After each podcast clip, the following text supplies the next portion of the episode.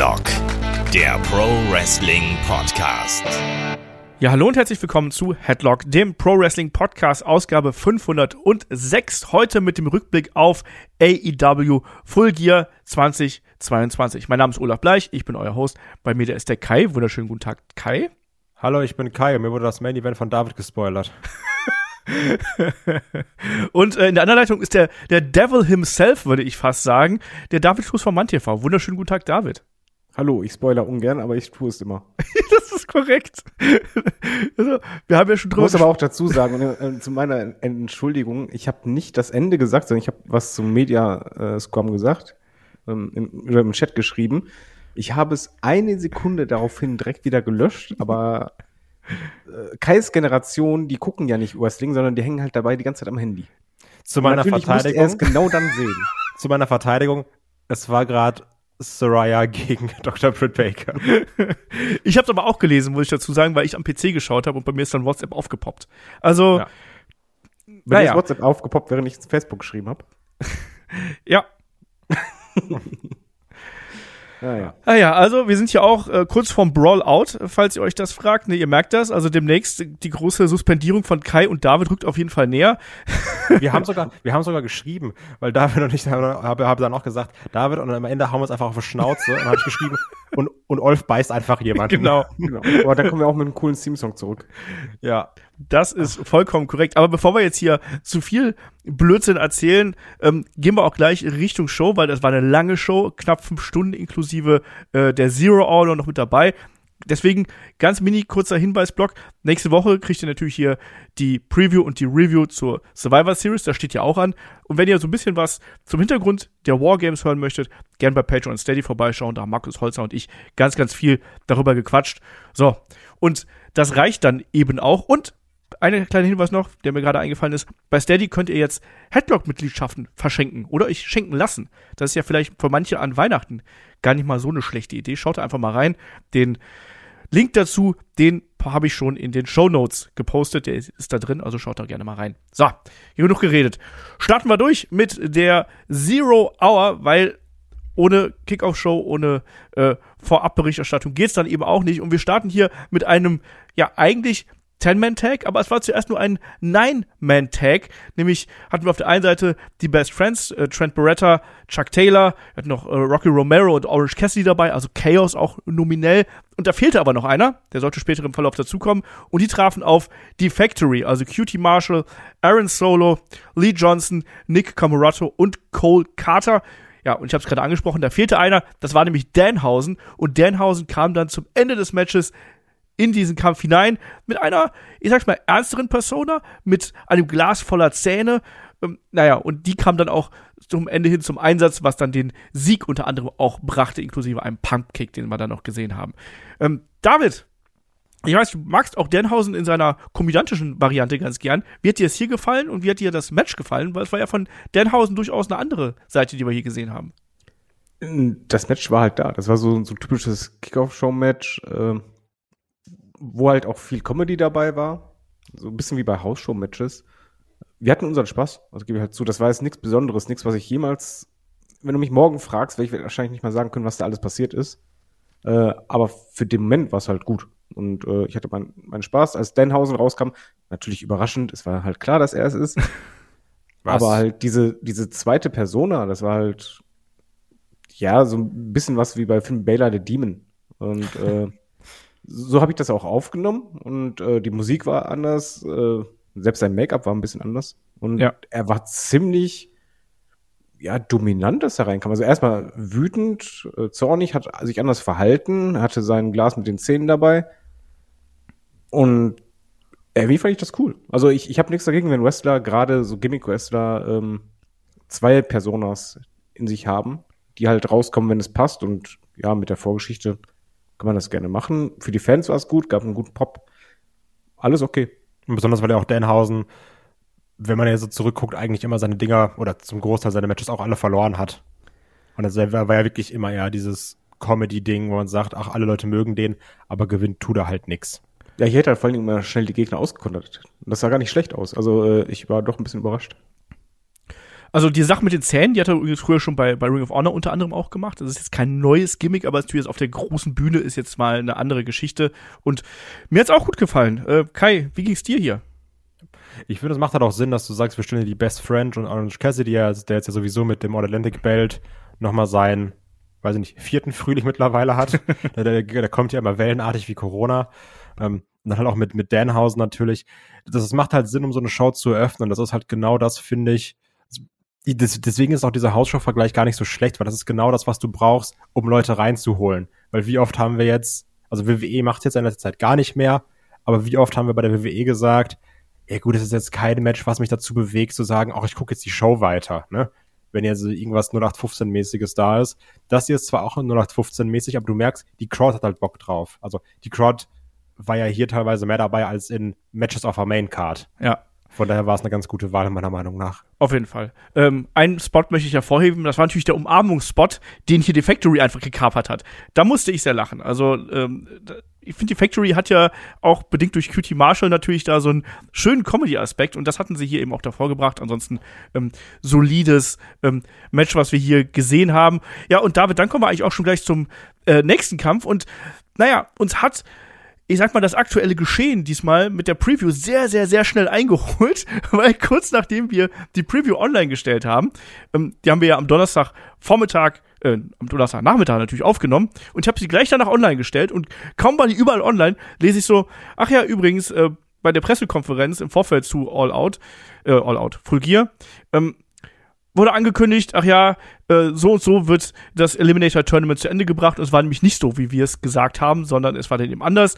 Wir haben ähm, die erste Runde bei Rampage gesehen und jetzt eben in der Zero Hour ähm, das Halbfinale zwischen Brian Cage und Ricky Starks dann eben hier und das Finale zwischen Ricky Starks, ich nehme es vorweg, und Ethan Page, das sehen wir nächste Woche. So, hat mich ein bisschen geärgert.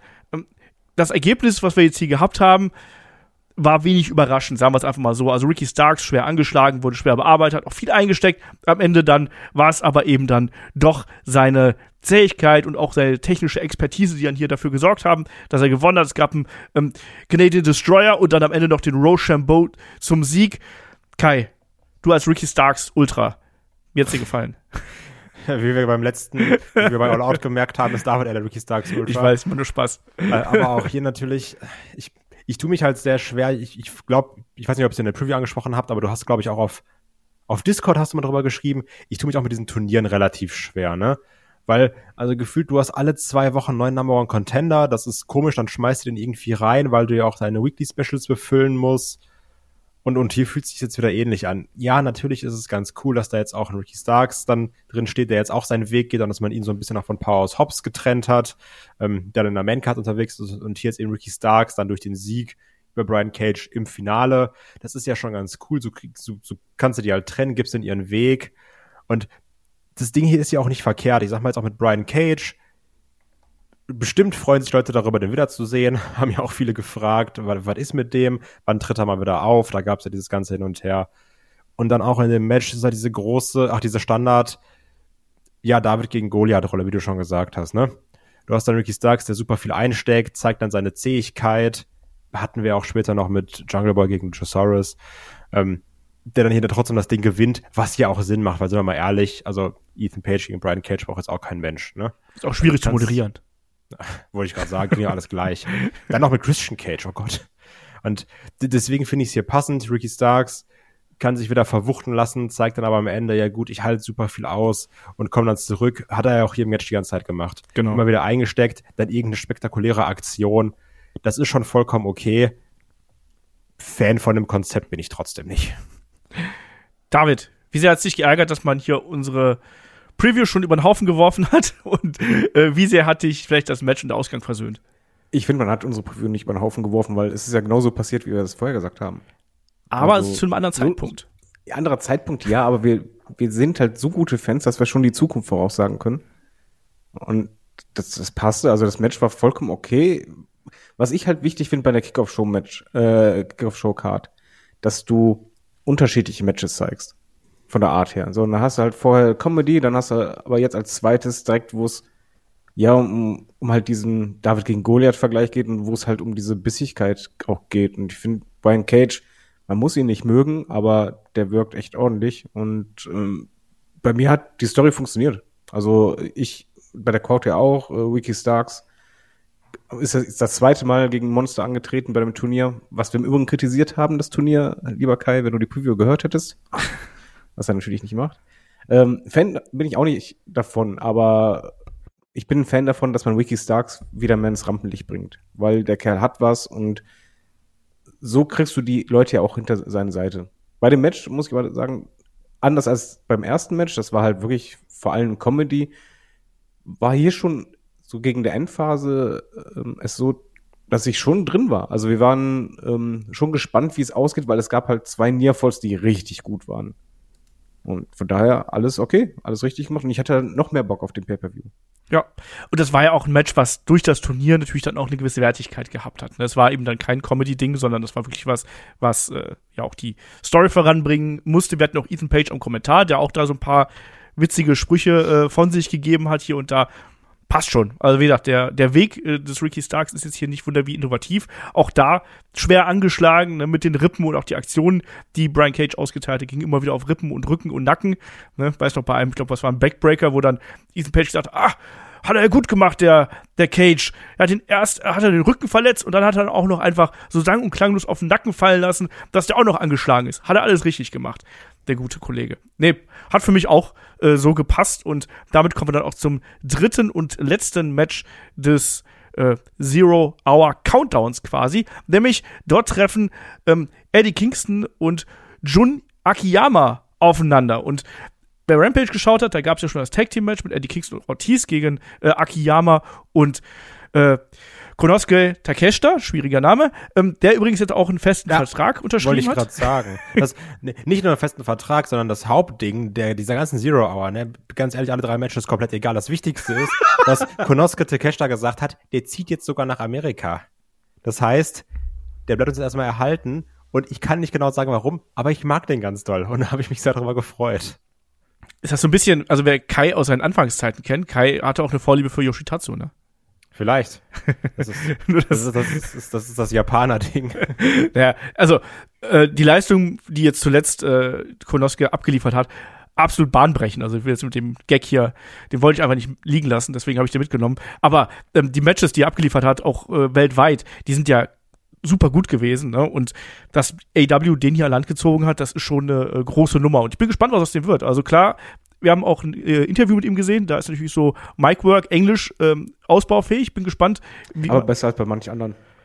Aber wir hatten schon japanische Wrestler, wo es noch schlimmer war. Das stimmt. Und man muss auch sagen, bei sehr vielen Japanern ist es auch so, die trauen sich gar nicht, Japan äh, Englisch zu reden. Ne? Die sagen dann, ich will mir diese Blöße nicht geben und äh, auch da sich davor hinzustellen und vor Zehntausenden, Hunderttausenden von Fans zu sprechen, musst du auch erstmal machen. So, So wie David, der Judas nicht singt. Ja, da siehst du mal.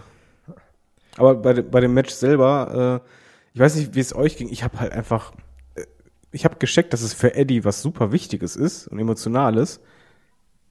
Aber ich habe halt so keine richtige Verbindung zu Akiyama und da fehlt, ich hatte halt auch keine Story für mich persönlich und das war das, das Match von der Kickoff-Show, wo ich gesagt hätte, hätte ich es nicht gebraucht. Es Also war halt wieder, einfach gar nicht rein. es war halt wieder das alte Spiel, ne, was wir gehabt haben. Ne? Akiyama eine absolute japanische Legende, aber wenn man natürlich nicht im japanischen Wrestling irgendwie firm ist, hat man den noch nicht gesehen. Ähm, mir war der durchaus ein Begriff, schon diverse Matches von ihm gesehen und gerade auch die Verbindung mit Eddie Kingston hat man ja auch im Vorfeld erklärt. Dadurch war für mich sowohl die emotionale Verbindung da, als auch dieses Gefühl, okay, da, das ist was Besonderes. Und ich fand das Match ähm, richtig gut, auch die Art und Weise, wie die beiden hier miteinander gearbeitet haben und wie dann auch gerade ja, Eddie Kingston dann alles eingesteckt hat und es gab wieder die, ähm, die großen Aktionen und das Knie und so weiter und so fort.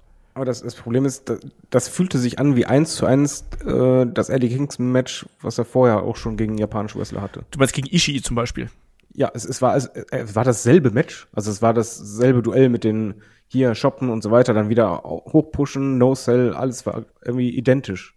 Es Ich ist finde, halt das ist, ein sehr ähnlicher Style. Ja, Kai. ich finde aber das Problem ist eh so ein bisschen, ich sag mal, dadurch, dass AEW ja nicht mal so viele Pay-Per-Views hat und ich das jetzt ja erst seit einem Jahr verfolge, seit ein bisschen länger als einem Jahr, ähm, deswegen gefühlt kommt bei jeder Kick, äh, bei jedem AW Pay-Per-View, wo man dann sagt, aber wir brauchen noch, noch ein Eddie Kingston Match eigentlich, weil den mögen die Leute. Japanische Legende. Packen, packen sie den irgendwie in die Zero Hour und, und, und sagen so, ja, hier bekämpf halt gegen den. Und das Problem ist natürlich, ich finde das komplett cool, wenn das, wenn den das glücklich macht, ey, ist doch super, ne? Das Problem ist aber eher, weil ich mag Eddie Kingston super gerne und ich mochte auch die Jericho-Fehde, unabhängig davon, dass die viel, viel, viel, viel, viel zu lange ging. Aber auch hier, du siehst, yo, der steckt gerne ein, der haut gerne zu, der hat da Bock drauf. Komplett cool. Das Problem ist eher, ich würde gern, dass sie sagen, wenn wir schon Eddie Kingston auf die Card packen, weil die Leute mögen ihn ja auch, dann lasst ihm doch eine Fehde geben und nicht immer diese Matches, die so fünf Minuten vor Anpfiff angekündigt werden, wo du sagst so, ach ja, übrigens, der kämpft auch noch. Das, das ist gerade, gerade einer derjenigen, der am besten reden kann und am besten Stories vermitteln kann. Ja, und dann auch super emotional bei den Leuten ankommt. Also das verstehe ich nicht. Ich finde, das ist Verschwendung. Das nervt mich so ein bisschen. Das hat man ja auch hier, die Emotion hat man ja hier auch äh, gesehen, ne? Also sowohl vorher als auch äh, dann eben nachher, wo er sich dann auch mal das Mikrofon genommen hat und dann auch noch mal was gesagt hat. Also die Tränen, die ihm dann in den Augen standen. Also da hatte ich schon Gänsehaut und man hat gemerkt, wie viel Eddie Kingston das hier bedeutet hat. Ich fand auch das Match gut, aber es ist eben, wie gesagt, dafür braucht man eben auch so ein bisschen den, den, den Background. Ich mag diesen Stil. Ich finde, das war auch innerhalb der Card noch ein guter Kontrast, weil sowas hatten wir nicht auf der Karte in dem Stil. Deswegen hat mir das richtig gut gefallen. Und dann eben diese Überleitung von ähm, dem Match und dann eben auch dem. Das war super. Äh, ne? Und dann Eddie Kingston sich das Mikrofon schnappt und sagt, wie, wie viel Zeit haben wir noch? Und dann noch die Ansagen macht. Das war halt, das hat sich halt so echt und authentisch angefühlt in dem Augenblick. Fand ich super cool. Also deswegen war ich da, war ich da glücklich mit. Ähm, aber ich kann gerade den Punkt, den, äh, ja, im Prinzip habt ihr beide ähnlichen Punkt angesprochen, ich kann den durchaus nachvollziehen. Ne? Und das liest, liest man ja auch immer wieder im Endeffekt, dass das eben schwierig ist. So. Gut, ich glaube, damit äh, sind wir dann hier erstmal durch mit der Zero Hour. und damit geht's weiter dann mit der Main Card. Und die Main Card wurde eröffnet mit dem Steel Cage Match zwischen Jungle Boy und dem Luchasaurus. Man hat auch gesehen vorher, da hing schon der Käfig unter der Decke, den hat man schnell runtergelassen. Und ja, natürlich Christian Cage ebenfalls dabei. Der sollte natürlich dann auch im weiteren Verlauf noch eine größere ähm, Rolle spielen. Ja, und David hat es gerade schon angesprochen, ähm, hier hatten wir auch so eine Art David gegen Goliath-Geschichte. Und Kai, genauso hat sich das eben auch manifestiert. Gerade in der Anfangsphase Luchasaurus drückend überlegen. Wir haben einen Jungle Boy gesehen, der schon sehr früh im Match geblutet hat, nachdem er hier wie ein Speer in die äh, Käfigwand geschleudert worden ist. Ja, und der dann aber so peu à peu immer wieder und immer weiter zurückgekommen ist und zurückgearbeitet ist. Und wir haben auch einen Christian Cage gesehen, der als Taschendieb sich versucht hat und dadurch die Käfigtür geöffnet hat. Dann kamen Gerätschaften in den Ring, es gab Stühle, es gab einen Tisch. Ähm, wie hat dir hier der, der Matchaufbau gefallen? Wir merken also alle, der Olaf hat sich Notizen gemacht, weil er hat immer diesen Zwang, alles vorzulesen, was er sich aufschreibt. Ich wollte es gerade sagen. Eigentlich brauchst du ja. nichts mehr zum Match sagen. Ich habe genau. noch viel mehr hier stehen. Ja, merkt man gar nicht. Ich habe auch ein paar Zitate, falls euch das also, beruhigt. Oh ja, bitte von JR. Ich bin auch so froh, dass, das, dass irgendwann weggenommen wurde. so, komm, hier, nimm mal da. Wir haben irgendwie so einen Ball gegeben, roll, roll den mal, roll mal, schieß mal gegen eine Wand, aber geh weg vom Mikrofon. Ja. Ähnlich so wie wir, wenn Olaf sich Notizen macht. ja. ja. Aber jetzt zu dem Match, ähm, ganz ohne Ablesen, sondern aus dem Herzen und mit Emotionen. Oh, ich mag das. Ja. Ich, also was ich halt hier gerade mochte, das war wirklich dieses, ich, ich, mir gefällt sehr dieser Übergang von Jungle Boy zu, in Anführungsstrichen, Jungle Boy Jack Perry, weil wir haben ja auch schon in mehreren Podcasts gesagt, das muss ja irgendwann passieren. Der kann jetzt ja nicht noch mit 38 Jungle Boy sein. Also kann er schon, wäre ein bisschen komisch. Schöne Grüße an Shawn Michaels, das Heartbreak Kid. Ich wollte gerade sagen Heartbreak ja. Kid. genau. Ja, aber der darf es auch, ne? Also, der ist auch heute noch der Heartbreak Kid. Das stimmt.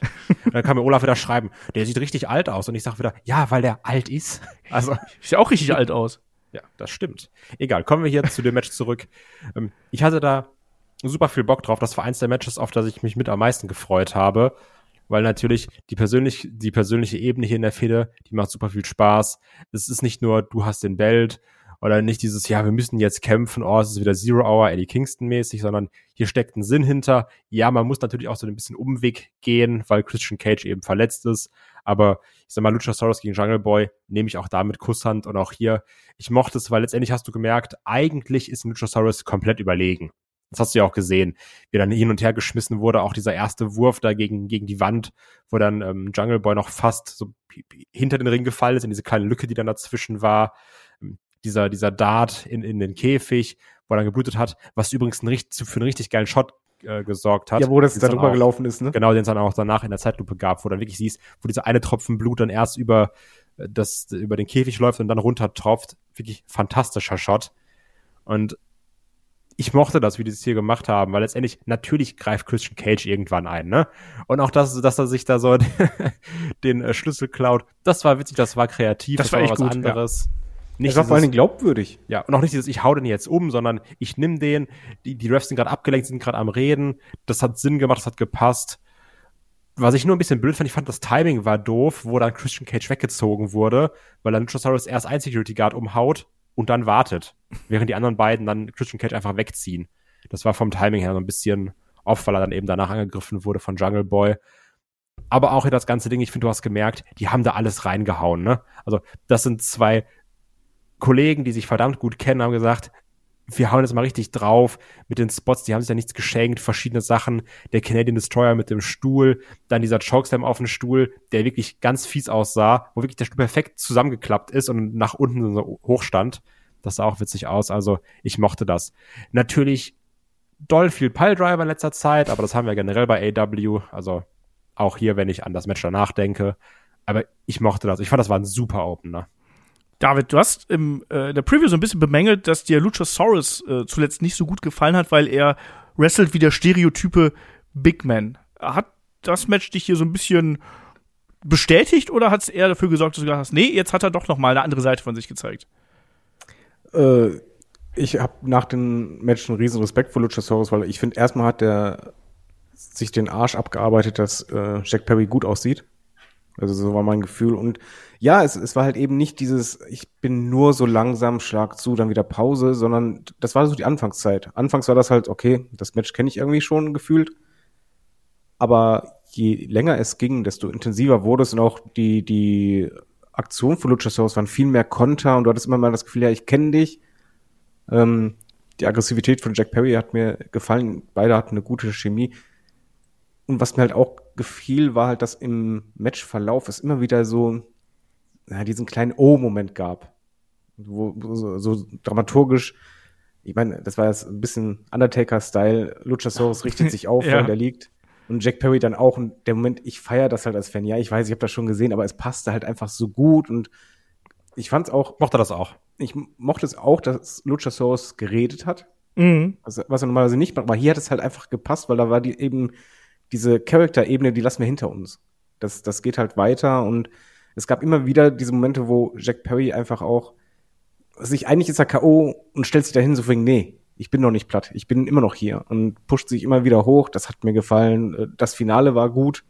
Äh, Das Blut hat gepasst. Äh, Ich äh, gebe es zu, ich habe noch nicht gesehen, dass es einen Ring gibt, der nicht bis zum Boden geht. Du meinst Käfig.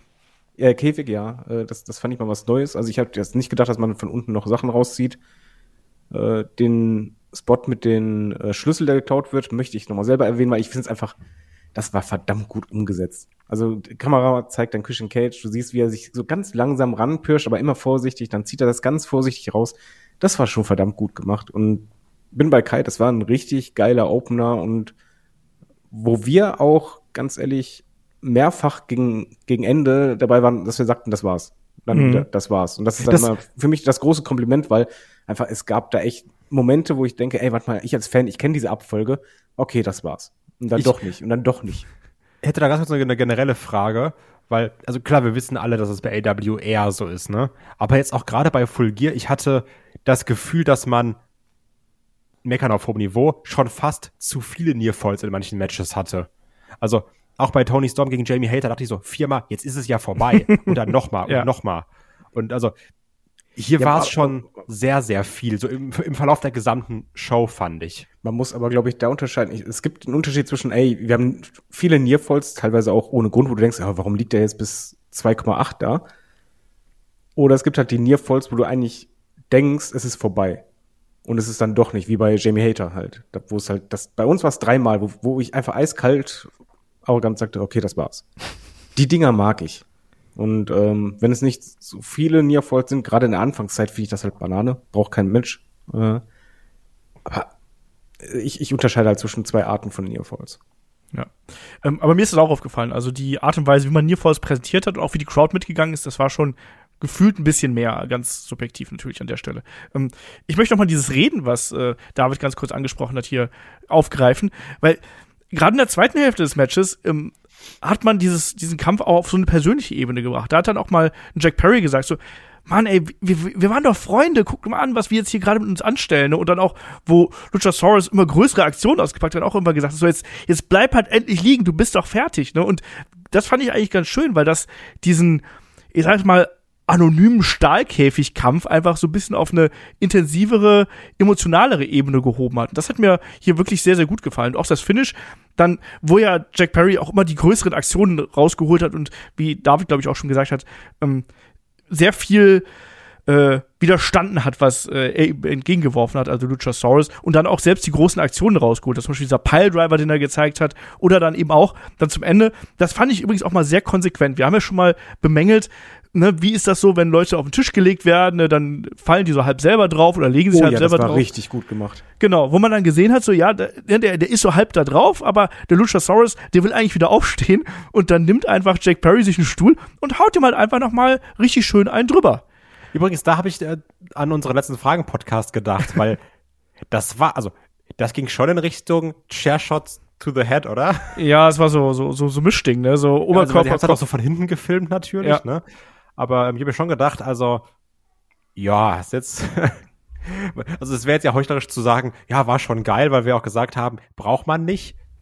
Aber äh, war jetzt da halt schon noch geil. also, was soll ich sagen? Ja, aber es war kein cleaner äh, Chairshot auch äh, an den Kopf, ne, muss man sagen. Das war ja, Ja, ja, natürlich, da war ja auch noch ein bisschen Brust dazwischen und sowas, aber aber ja klar, ne. Das aber, ist schön reden. Und da ist auch noch eine Maske.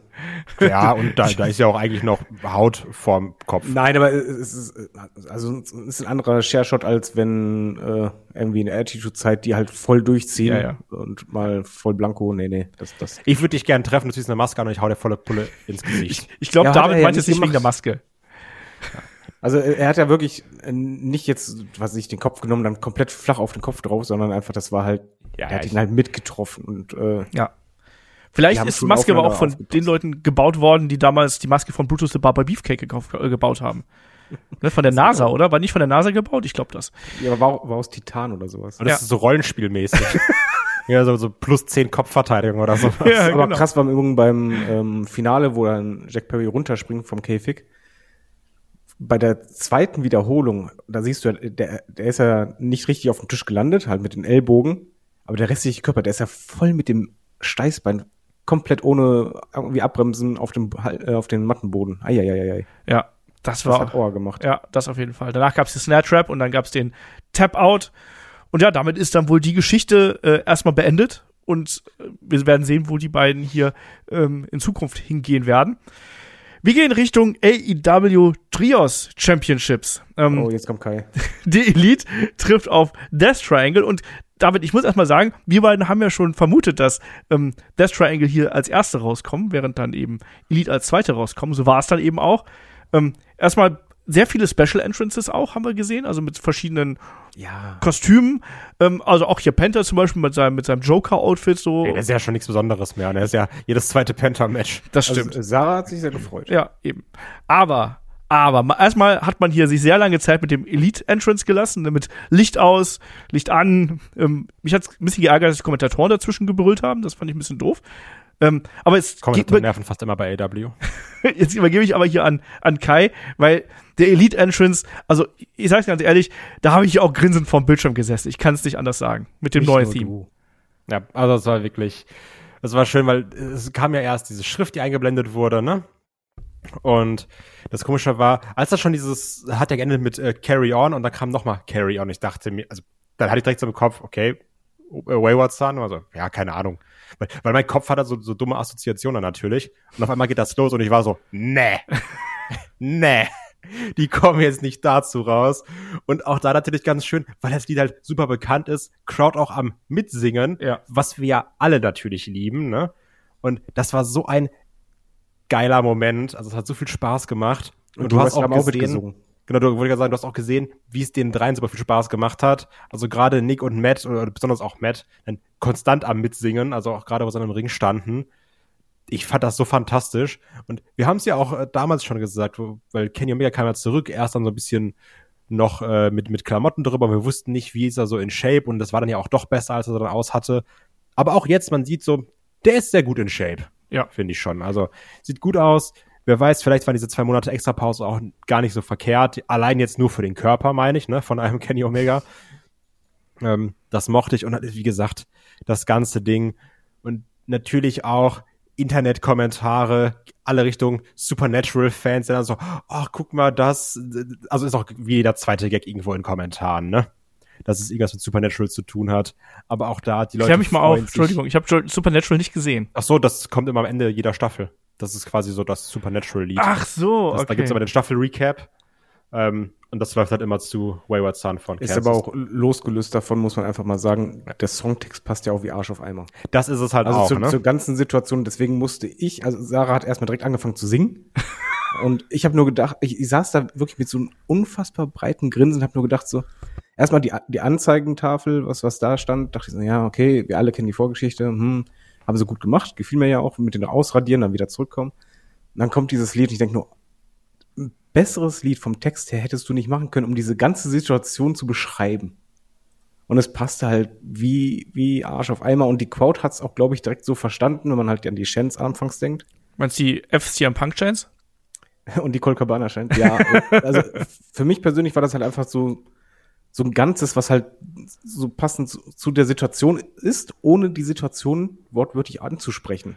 Übrigens, dazu, weil ich, ich finde, das, das war der andere Fehler, weil man darf einfach nicht ins Internet gehen und Kommentare lesen, ne? Warum machst du das denn auch?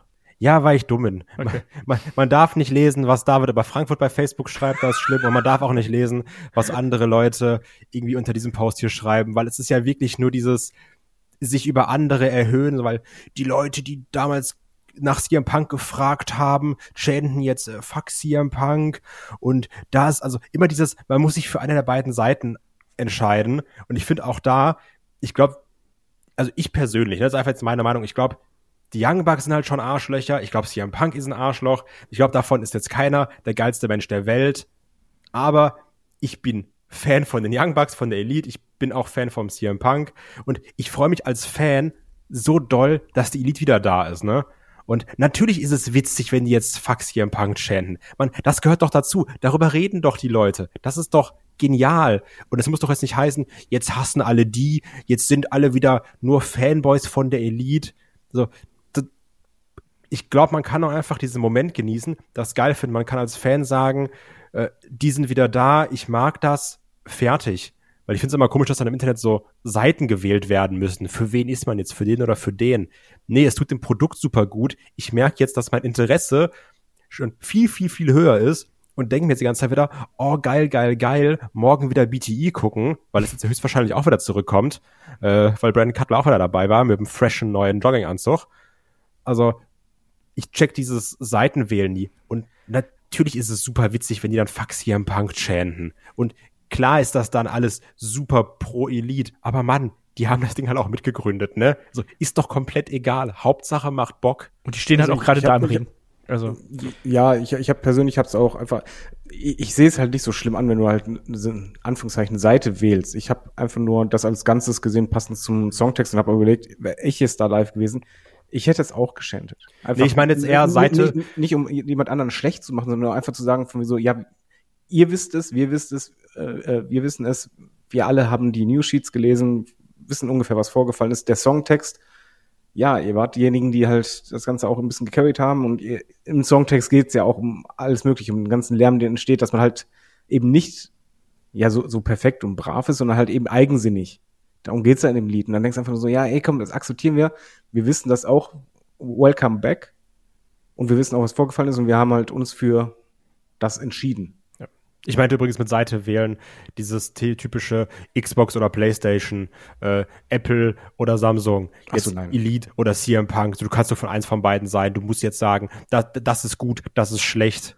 So Nee, das war für mich, also für mich waren das wirklich eher pro Chance nach Motto, ähm, Jungs, wir, wir haben, wir haben mitbekommen, was da passiert ist. ja. Deswegen so, also, so war das halt ein bisschen gefühlt einfach und äh, aber jetzt mal vom Entrance, den ich im- unfassbar geil fand, auch als dann die Musik anging und der Titan Zone geleuchtet hat und einfach nur die drei da standen als Silhouette. mhm. Das sah schon echt gut aus und es fühlte sich groß an Und hey, dann alle sechs im Ring. Und jeder in der Halle, selbst wahrscheinlich der Typ am Popcorn stand, wusste, ja, jetzt, jetzt kommt der Showstealer.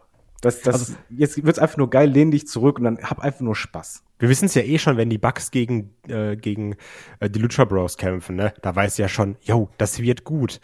Und jetzt hast du eben die Elite gegen Death Triangle, da weißt du, ja, das wird höchstwahrscheinlich sogar noch besser. Genau. Also, Und, absolut das kein einfach, Problem. Das, es ging ja los wie, wie die Warte Feuer. mal, wir haben ein wichtiges kurz eine Frage an Olf. Moment, wir, wir, haben die, wir haben ein wichtiges Detail vergessen. Es ist nämlich das erste einer Best of Seven Series. Ne? Also es ist Ja. äh, erst der Anfang. Das heißt, wir kriegen diese Paarung noch diverse Male in den das wussten wir aber nicht. nächsten Wochen. dem Ge Zeitpunkt. genau, das wussten wir nicht. Und ähm, ähm, äh, nach dem Match hat dir Sarah noch gesagt, von so, oh, ich würde die so gern öfters gegeneinander sehen. Dann im Laufe des Pay-Per-Views, ja, hier Best of Seven. Okay, nehme ich.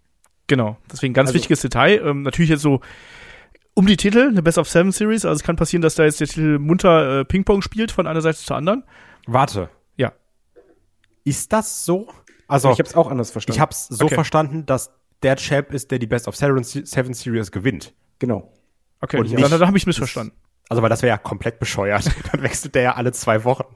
Genau, also ich denke auch, dass es so gemacht ist, aber es gibt mehrere Matches und wer halt diese Serie gewinnt, der ist dann Der ist Champion. wirklich der Trio-Champion, der richtige. Ja. Okay. Und jetzt habe ich auch noch eine Frage, weil du hast es gerade so angesprochen als neues Theme und ich habe da schon mit David drüber gesprochen. Ähm, weil David sagt auch, und ich befürchte es auch, obwohl es sehr teuer wäre, dass es ein One-Time-Only-Ding gewesen ist. Oder denk mal, oder glaubst du, die nutzen das jetzt dauerhaft? Weil ich weiß gar nicht, wie man so Musikrechte kauft. Dann einfach nur für einmal oder kann man auch sagen, ich will die für länger haben, dann kriege ich Mengenrabatt? Keine Ja, Ahnung. du, krieg- du krieg- kannst dir natürlich auch eine längere Lizenz kaufen, klar, aber äh, kostet halt mehr. Ganz klar. Ich äh, tue mich da auch ein bisschen schwer mit. Ich finde auch, dass das für den Moment super gut gepasst hat. Und finde aber auch, dass es nicht das ideale Wrestling-Theme ist, weil der Anfang ist halt geil und danach ebbt das ja sehr stark ab. Und äh, ich hätte mir da auch gewünscht, dass die das vielleicht ein bisschen zusammengeschnitten hätten auf eine gewisse Art und Weise, weil als die Young Bucks und Omega dann im Ring standen, hast du ja diese ganz ruhige Sequenz, wo nur das Klavier spielt und Ja, aber musst du doch, dann musst du mitsingen. Also, Ja, aber du weißt- du weißt, was ich Entschuldigung, wenn meine. du halt einen, einen Song hörst, den du mitsingst, den du kennst. Ja, aber, aber da fehlte mir halt auch das, der, der Moment, wo dann, wo dann die Wrestler irgendwelche, wo dann der Knall kommt, wo man dann quasi eine Geste machen kann oder eine Pose machen kann. Hat mir ein bisschen gefehlt. Deswegen, ich tendiere dazu, dass das eher Richtung One-Time-Only geht. Also Ja. ich denke wegen One Time Only einfach, we- weil der, der Text passte halt zu dieser Vorgeschichte. Er unterschreibt im Grunde genommen, was halt im Hintergrund passiert ist, weshalb die nicht da waren und wie sie halt sind. So, jetzt So, lass mal hier okay. zum Match kommen, so langsam, ne? Weil das ist übrigens der Kampf, da habe ich mit am wenigsten Notizen zugemacht, weil einfach so viel passiert ist, äh, dass das gar nicht mehr möglich gewesen ist. Ne? Wir hatten ja hier auf jeden Fall den, äh, so eine Art Pärchenaufteilung, gerade zu Beginn, ne, mit Kenny Omega gegen Puck, äh, Nick Jackson, Ray Phoenix und äh, Matt und Penta.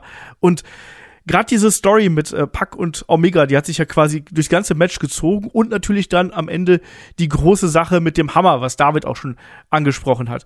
Und die Action dazwischen, Kai, boy oh boy, was war das für ein Match, oder? Was war das für ein Match? Was haben die da abgefeuert? Ja, also das ist ja wirklich nicht normal, ne? Also, was da alles passiert ist.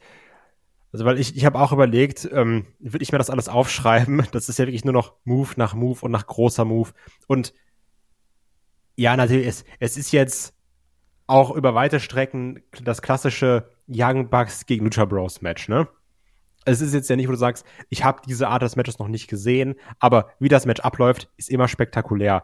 Dann gibt's da einen Konter und da einen Konter. Und gerade auch am Anfang diese Sequenz, wo du merkst, auch Nick Jackson und Ray Phoenix, die machen das ja nicht zum ersten Mal gegeneinander. die kennen sich, die kennen ihre Aktion, die kontern sich aus. Und es war nicht nur so ein, zwei Konter, sondern es waren ja wirklich sechs, sieben Aktionen gekontert nacheinander, bis irgendwas durchgekommen ist. Ne?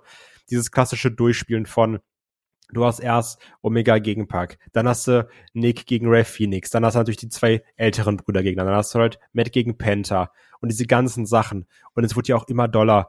Und auch ganz klassisch hast du irgendwann gesagt, ach du, das mit dem Taggen ist auch, lass einfach sein, ist egal. Jetzt kommen hier alle rein, dürfen unsere Triple Team Aktion machen. Es gab die dreifachen Superkicks, es gab Superkick V-Trigger, es gab die Aktion von den Lucha Bros zusammen. Den dreifachen Tombstone. Den dreifachen Tombstone natürlich, wie ich auch gerade schon im ähm, ersten Match meinte, dass wir hier noch ein paar Piledriver auf der Karte haben. Dreifacher Tombstone natürlich auch komplett doll, ne? Also sowas. Der Spot, wo Ray Phoenix auf den Schultern von Penta ist. Was, was ich sowieso auch alles nicht verstehe, wie das geht vom Können her, ne? Also hier war so viel.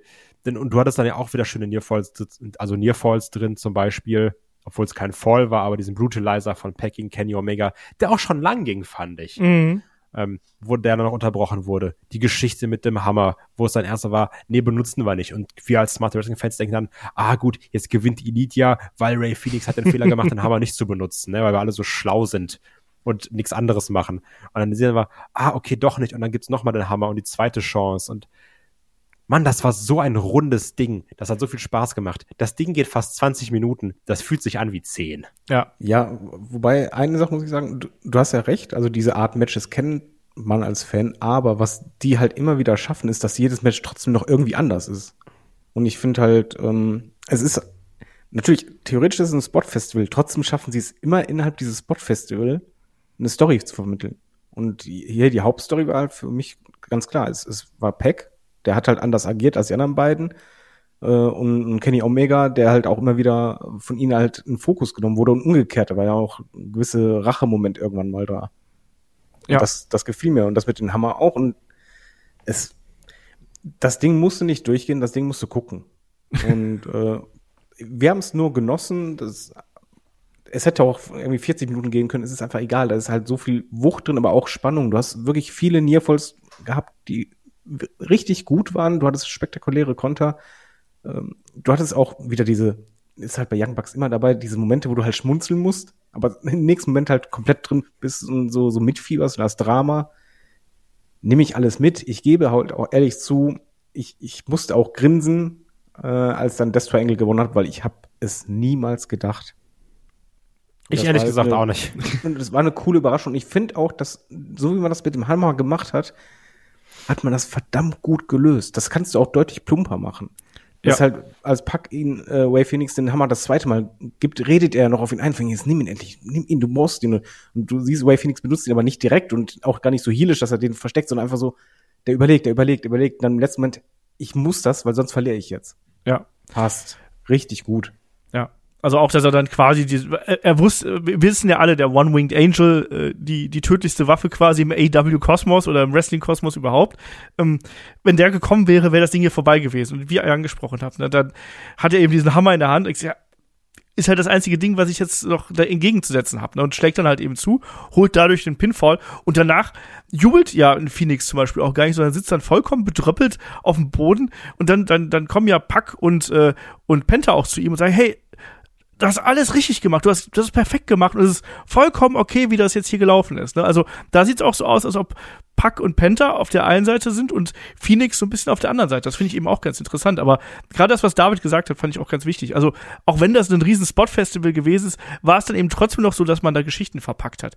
Das mochte ich eben äh, auch sehr gern. Ansonsten schaut's euch an. Das ist viel zu viel, um das jetzt hier zu erklären oder sonst irgendwas. Da war so viel crazy Shit dabei und es war so viel tolle Kombinationen, Konter und äh, High-Flying-Moves mit dabei. Ähm, wir haben natürlich auch noch erwähnt, dass hier äh, Pack mit der blutigen Nase rausgegangen ist. Ne, nach, dem, nach dem Dive von äh, einem der Jackson, ich glaube, es war Nick, wenn ich mich nicht komplett täusche. Ja, Nick hat ihn getroffen. Genau. Und ähm, Nicht die einzige blutige Nase des Abends. es gab viele blutige Nasen, das stimmt. Auch da noch keine Diagnose oder sonst irgendwas, aber äh, auf jeden Fall sah das, sah das saftig aus, muss man so auszudrücken. Aber tolles, tolles Match. Also ähm, unbedingt anschauen. Und ich freue mich da jetzt auch auf die weiteren Aufeinandertreffen, muss ich sagen. Ist natürlich so ein bisschen, ja, ist schon so ein bisschen billig, so macht jetzt einfach ein Best of Seven, aber hey. Das ist nicht billig, ich nehme alles mit. Ja, alles. ich meine nur, also ich kann vom- auch Best of 400 machen, nehme ich Ja, alles ich mit. weiß. weil Die, die Dinger sind halt gut und das Schöne ist halt, als Fan darfst du dich jetzt drauf freuen, du kriegst es so viele Matches von denen und du weißt ganz genau, die werden sich was überlegen, dass jedes Match irgendwie anders ist. Da bin ich halt gespannt drauf, ne? Du musst Ja. wirklich aufpassen, weil, ich sag mal, Young Bucks, Young, Buck, Young Bucks Matches, schwierig zu sagen, sind ja immer spektakulär, aber das Problem ist, du darfst halt aufpassen, dass jetzt diese Paarung nicht langweilig wird. Ja. Und das ist schon eine Aufgabe, weil klar, natürlich kann dann wieder Matt Jackson irgendwie da seinen Move machen, die Beine so übers Seil auseinander machen, dann kann Nick Nick Jackson dann wieder drüber springen. Aber das sehen wir jetzt siebenmal, ne? Wo du auch dann irgendwann sagst, ja, also ich hoffe, sie schaffen es einfach da Abwechslung reinzubringen. Weil ich habe da auch mega Bock drauf. Ich freue mich da ich, ich super traue es ihnen zu, sagen wir mal so rum. Und Genau, was ich also- äh, nach dem Finish dachte, war einfach nur so, egal was jetzt kommt, die tun mir jetzt schon leid. Das Problem ist aber, ähm, oder was ist das Problem? Was man jetzt natürlich so ein bisschen vorwerfen kann, was ein bisschen billig ist, ist halt die Tatsache, ja, es wäre jetzt ja auch schon, sagen wir es ganz plakativ, es wäre jetzt ja schon fast für WE-Booking, wenn jetzt die Bugs zurückkommen oder die Elite zurückkommt und dann direkt die Belts gewinnt und sagen, ah, die booken sich direkt wieder ähm, Death Triangle, nur so Transitional Champions, und die mit dann Platzhalter sind für die Elite. Letztendlich machen sie es jetzt ganz schlau und sagen dann, ja, Elite verliert ihr erstes Match. Wir alle sagen, oh, boah, krass, die gewinnen nicht mal sofort. Ist ja auch stark gebuckt. Nur damit sie jetzt im Best of Seven gewinnen dürfen. also, aber, das ist ja komplett Aber bedenke dran, ne? äh, wir super intelligenten Smart Marks, wir haben, äh, glaube ich, bei diesem Pay-Per-View mehrfach gehabt, deswegen, ja, alles klar, wir wissen, wer auf jeden Fall nicht gewinnen wird. Und dann, ja doch. Ja, aber also jetzt, wie gesagt, gerade so. Das, das kann schon mal passieren. Ähm, ich erwarte es auch, aber es, ich, ich glaube mittlerweile nicht mehr, was ich denke, weil einfach wir zu oft dann halt das Gegenteil erleben. Aber das hier wirkt schon sehr mit Kalkül. Also, ganz ehrlich. Aber ich lasse mich jetzt erstmal drauf ein. Also, äh, wir hatten auf jeden Fall das Match of the Night von, von mir. Also, das kann ich jetzt sagen. Das war Gehe ich äh, komplett mit. richtig, richtig gut, ja. Richtig, richtig gut. Ich glaube, ich würde auch mitgehen. Ähm, ganz im Gegensatz zu dem darauffolgenden Match. Es ist das Match um die AEW TBS Championship und da treffen Jade Cargill und Nyla Rose aufeinander. Nyla Rose kommt hier mit Marina Shafir und Vicky Guerrero im Lowrider in die Halle. Ähm, Jade Cargill mit einem sehr, sehr knappen Thundercats äh. Oh. Was denn? Ach so, Hä? Thundercats. Thundercats. Ich habe Thundercats. ja, ja, Oh. ich, ich verstehe es.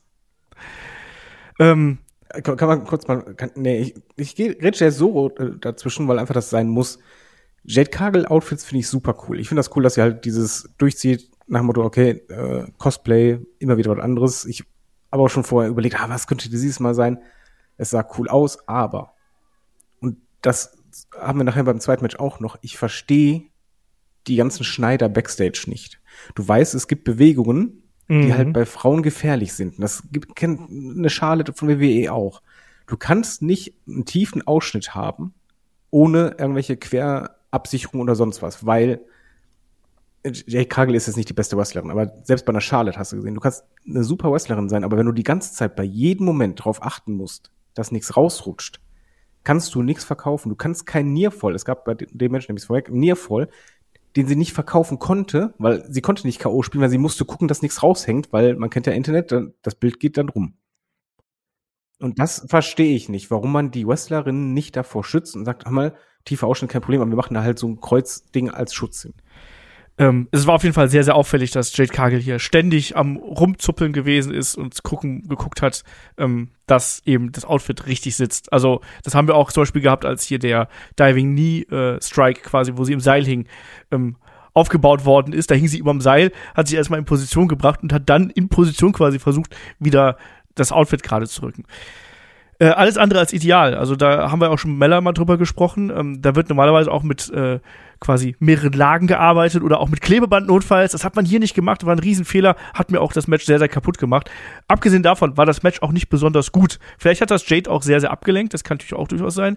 Aber ich fand, das Match war, das war zäh, das war langsam, das war teils unsauber. Wir hatten gegen Ende ein paar größere Momente. Der Jaded von Nyla Rose gegen äh, Jade Cargill und der da, darauf folgende Nearfall zum Beispiel waren in Ordnung. Ähm, und dann am Ende, ja, äh, gab es den verfehlten Senton von Nyla, ähm, Pumpkick und dann eben den Jaded. Das war okay, aber der ganze Rest des Matches war in meinen Augen vollkommene Grütze, hat überhaupt nicht funktioniert und war, weil wir gerade eben das beste Match des Abends gehabt haben, das hier war mit für mich das mit Abstand schwächste, äh, schwächste Match des Abends, oder Kai? Ja, absolut. Also da gehe ich komplett mit. Ähm, ich bin jetzt eh kein großer Nyla Rose-Fan und ich finde auch dieser, dieser gewisse Ablauf, dass man sagt, eine Jade Cargill verbessert sich von Match zu Match. Weiß ich, der ist jetzt auch seit drei, vier Pay-Per-Views gefühlt abgeebbt. Also das ist ja ein bisschen Standardkost. Und dann, ja, hast auch den Jade, sagst du, boah, ist halt schon krass, weil Jade Cargill ist verdammt stark und Nyla Rose ist schon auch schwer. Respekt, aber ach, ja, das, das ist alles sehr unrund, meiner Meinung nach. Also, das war nix. Gerade, das Problem ist natürlich auch, du musst halt die ersten beiden Matches, du musst halt danach kommen, ne? Also, da, da verlierst du ja sowieso. Aber dann hast du wirklich mit das schwächste Match auf der Karte. Das ist nochmal schlechter von der Platzierung her. Ja. Man muss aber, also ich, ich stimme euch zu, das war das schlechteste Match der Card, aber äh, meine Enttäuschung war größer, weil ich fand den Anfang gut. Weil da dachte ich so, okay, hör mal, Jade tritt Nyla Rose mal mit einem richtig krassen Boot äh, über die Absperrung. Jo, komm, das passt, geht mal einen anderen Weg als sonst, aber das blieb halt nur kurz, dann gingen sie in den Ring und dann war es halt Standardkost und beide haben unsauber gewirkt. Äh, vor allem Jade, aber ich fand halt auch Nyla hat echt oft nicht sicher da vom Timing gewirkt oder von Abständen. Das ist schwierig. Gehören ja auch Finish war zwei zu. okay, aber Ja. der, der Start war gut und ich habe echt gedacht, ey, kluge Idee, macht, macht einen fetten Brawl draus, ihr beiden seid, seid ja so stark, könnt ihr gut kaschieren. Ist Timing nicht so ganz so wichtig, aber nee, stattdessen geht man in den Ring und das war dann halt nicht so doll. Das einzig Positive, es war nicht zu lange. Ja. Aber äh, kein, kein gutes Match. Also mich hat das Ding äh, spätestens ab dem Moment komplett verloren, wo es diesen komischen Boot in der Ecke von Jade Cargill gab und dann auch diese diesen äh, Top Rope Splash äh, von Cargill da. Also absolut katastrophal. Also keine Ahnung, was so da Wo die Kommentatoren das irgendwie versucht haben zu verkaufen. Ganz, ganz furchtbar. Äh, Ende vom Lied, wir müssen jetzt auch gar nicht drüber la- lange drüber reden, weil das war nicht gut. Das ist ein Match, was muss man sich nicht an anschauen. Ähm, wir haben auf jeden Fall eine Titelverteidigung von äh, Jade Cargill, die hat ihren Belt wieder und gut ist. Und damit kommen wir zum nächsten Match. Es ist das Match um die Ring of Honor World Championship. Wir haben ähm, Chris Jericho, Brian Danielson, Claudio Castagnoli und Sammy Guevara. Und wir haben ja schon in der Preview so ein bisschen spekuliert, ah, halten hier die Allianzen. Und jetzt gerade zwischen Sammy und Chris Jericho hat es ja dann auch noch mal ein bisschen gekriselt. Ja, David, war das ein Match, was jetzt trotzdem es hier um die ROH Championship gegangen ist, von der du ja nicht gerade der größte Fan gewesen bist, ähm, hat sich trotzdem abgeholt, weil letztlich die Geschichte war ja da. Ich fand die Action war gut. Ähm, wie hat's dir gefallen? Das Ding war richtig geil. Also, so, so wenig ich vorher gehypt war, äh, und es ist auch nicht das passiert, was Olf äh, vorher gesagt hat und ich gesagt habe, okay, wahrscheinlich, dass Brian Danielson den Titel kriegt. Äh, ich habe eigentlich wirklich nicht gedacht, dass Jericho defeaten kann. Das Ding war richtig gut, weil es halt, es hatte gute Action. Ich finde, du hast auch die Schwächen und Stärken der Leute gut eingesetzt, beziehungsweise kaschiert. Also ich finde, äh, Jericho sah halt gut aus, weil er halt nicht mit dem spektakulären und mit dem schnellen Tempo mitgehen musste. Dafür hat Sammy gesorgt. Ähm, Sammy war ja eh auch der Buhmann. Es war durchgehend Stimmung drin. Ich mochte halt auch, wie man damit umgeht, dass es halt zwei Teams so gesehen sind und kein normales äh, Four-Way-Match, dass du das im Match gemerkt hast. Und äh, das halt nicht nur plump, sondern einfach, okay, wir, wir ziehen das mal richtig durch. Und äh, ein ähm, meiner Lieblingsmomente war, als Jericho gepinnt hat und zu Sammy gezeigt hat, von wegen, ja, warte da. Ja. Und ich dachte so, oh, das ist schon etwas, das sehe ich nicht so oft. Und äh, dann halt, na klar, die Sammy, der halt immer mehr dann so gefrustet war und dann irgendwann Jericho dann halt den, den Pin versaut. Das war schon cool. Und durch dieses ganze Storytelling, was die alle gemacht haben, ähm, finde ich, kam irgendwann immer mehr Spannung auf. Und ich war komplett drin. Wir waren, wir saßen auf der Couch, wir waren komplett begeistert. Es, es war toll. Ich finde, Claudio hat auch eine tolle Rolle gespielt, beziehungsweise alle vier waren im Fokus. Das war jetzt halt nicht so, habe ich zuerst vermutet, okay, Jericho und Brian eigentlich im Fokus, die anderen sind nicht da, sondern nee, alle hatten irgendwie gleiche Teile vom Match. Und alle hatten so ihre Phasen, Momente. Das war schon echt gut und das Finish war auch sehr klug. Also, Ah. ich bin, ja, ich war zufrieden. Also Ja. für, für mich war es stimmig, auch warum Danielson zum Beispiel beim Finish halt nicht mehr da war. Hat gepasst. Also, äh, ich, ich, das war äh, ein super unterhaltsames Match, was, wo ich mitgegangen bin, wo die Crowd irgendwann mitgegangen ist. Alle einen guten Job gemacht. Also das Finish ist tatsächlich aufgrund der Durchführung so der, der größte Kritikpunkt, den ich hier am Match habe, weil ansonsten war ich hier super gut unterhalten und dann dieser. Ach, okay, Finish meine ich den, den gesamten Aufbau, also die Ach so. letzten zwei Minuten, das Okay. hat alles Sinn gemacht. Die Idee vom Finish Ja, war ja. auch gut. Die Umsetzung war dann halt, kann passieren, du gehst das Risiko ein, aber theoretisch war es halt echt gut. Ja. Nee, da ging es ja dann auch drau draußen ordentlich zur Sache. Du hast gesagt, ja, Brian Danielson aus dem Match genommen, der hat ja den God-Style Piledriver äh, eingesetzt. Ähm, und dann, ja, war es ja dann im Endeffekt dieser, dieser Swing, den Claudio angesetzt hat. Und Jericho ist ja dann, ja, in diesen Swing quasi mit dem Judas-Effekt reinge, reingesprungen und reingehechtet. Und dann war das, äh, naja, ein bisschen doof gelandet und dann gab es den nochmal und dann war das Ding hier gelaufen. Ähm, Kai, haben hier vor allem für dich auch die, die Charaktere den Unterschied gemacht, weil eben die Geschichte so stark erzählt worden ist?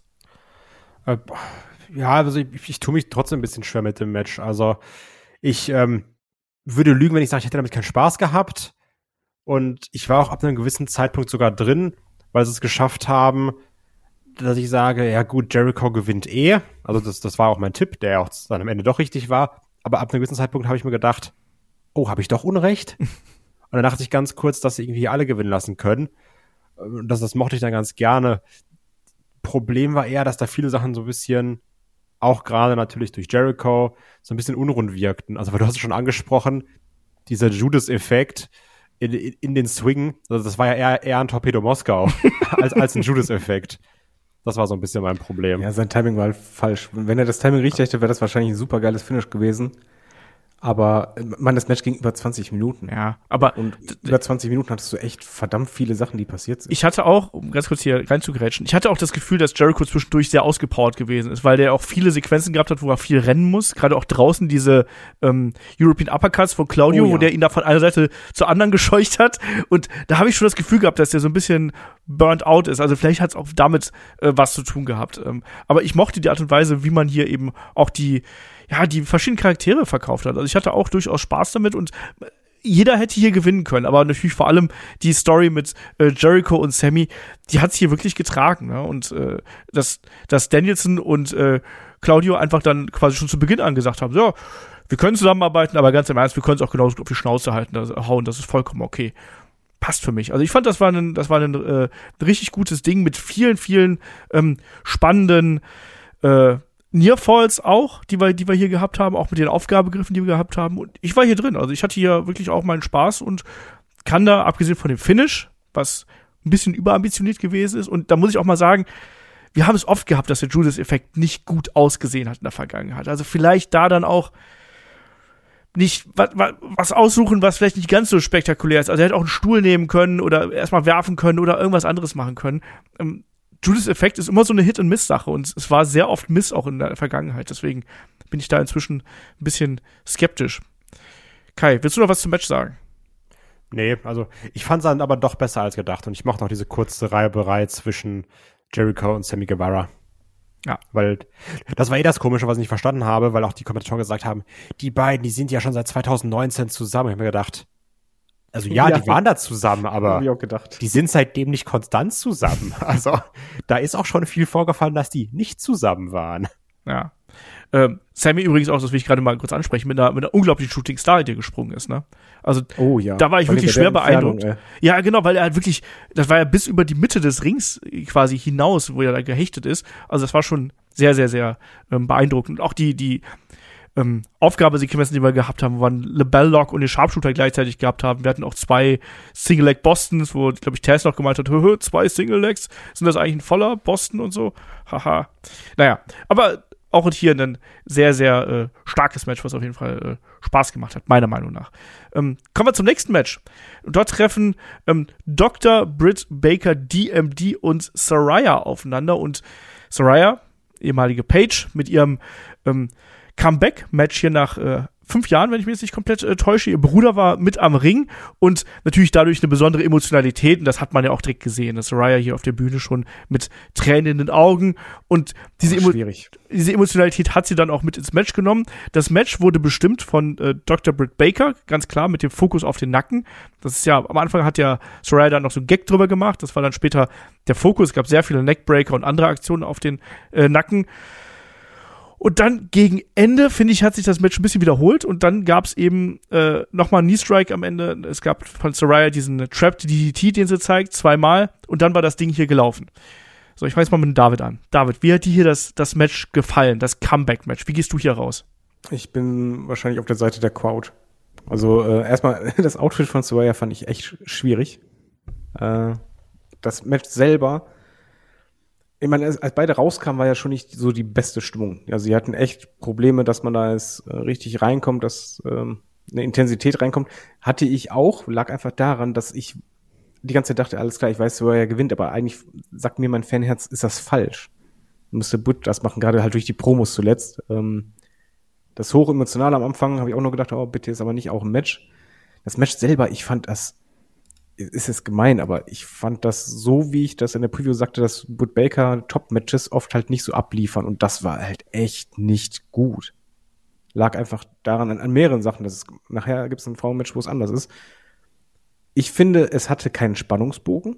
Also es hatte irgendwie immer dieselbe Spannung. Es war halt nicht so eine Entwicklung, dass es halt schneller wird, intensiver wird oder sonst was, sondern einfach irgendwie war das alles auf einer Ebene die ganze Zeit. Ich fand, das Finish kam daher auch so unerwartet, beziehungsweise so, ja, so ein bisschen so daher geschoben, Mhm. weil es halt eben keinen Aufbau gab, keinen Spannungspunkt, wo du merkst so, oh, gleich ist es soweit, gleich, gleich, gleich ist es soweit, irgendeiner von den beiden macht es, sondern einfach, ja, da waren halt zwei Finisher und das war's dann. das mit dem Bruder geht mir ein bisschen auf die Nüsse. Und was, was ich halt ganz schlimm fand bei diesem Match, und deswegen der Bezug zum anderen Match, was wir noch haben, jede Aktion von beiden wirkte ohne jede Power.